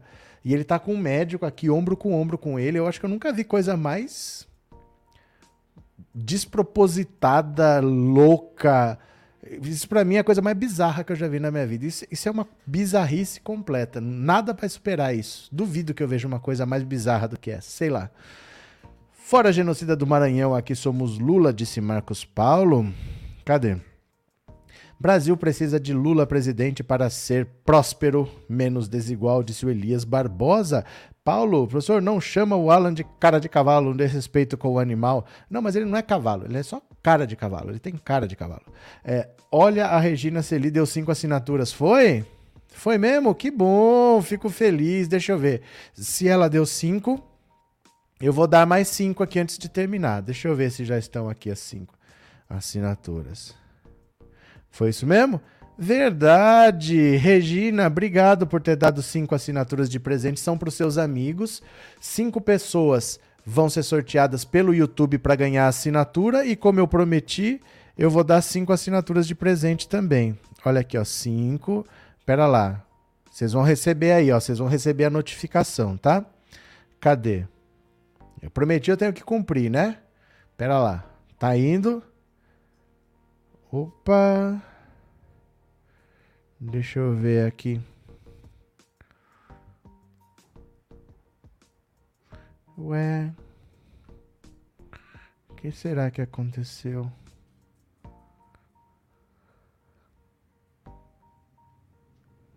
Cadê? Pera lá. Tô, tô pagando aqui, tá? Pera lá. Deixa eu ver se vai. Deixa eu ver se vai. Foi, foi, pronto. Paguei, hein? Paguei, ó. Dá uma olhada aqui, ó. Aí vocês me dizem quem ganhou, ó. Tá aqui, Regina Celi deu 5. E aqui eu, ó, também dei 5. Então 10 pessoas vão se tornar membros por um mês, tá? 10 pessoas vão se tornar membro por um mês. Quem ganhar a assinatura vai me dizendo aí. Valeu? Cadê? Deu certo, eu quero. É o YouTube que sorteia, eu não faço nada, viu? Mas quer dizer, não faço nada, eu pago, né? Eu paguei, aí ó, chegou, pronto. Aí vocês me dizem quem que ganhou a assinatura, valeu? Pronto. Deixa eu ver se alguém colaborou com o Pix, porque agora a gente vai ter que ir lá pro outro canal, pro Olha Isso, ver o resumo do dia. Então deixa eu ver aqui, ó, quem colaborou com o Pix.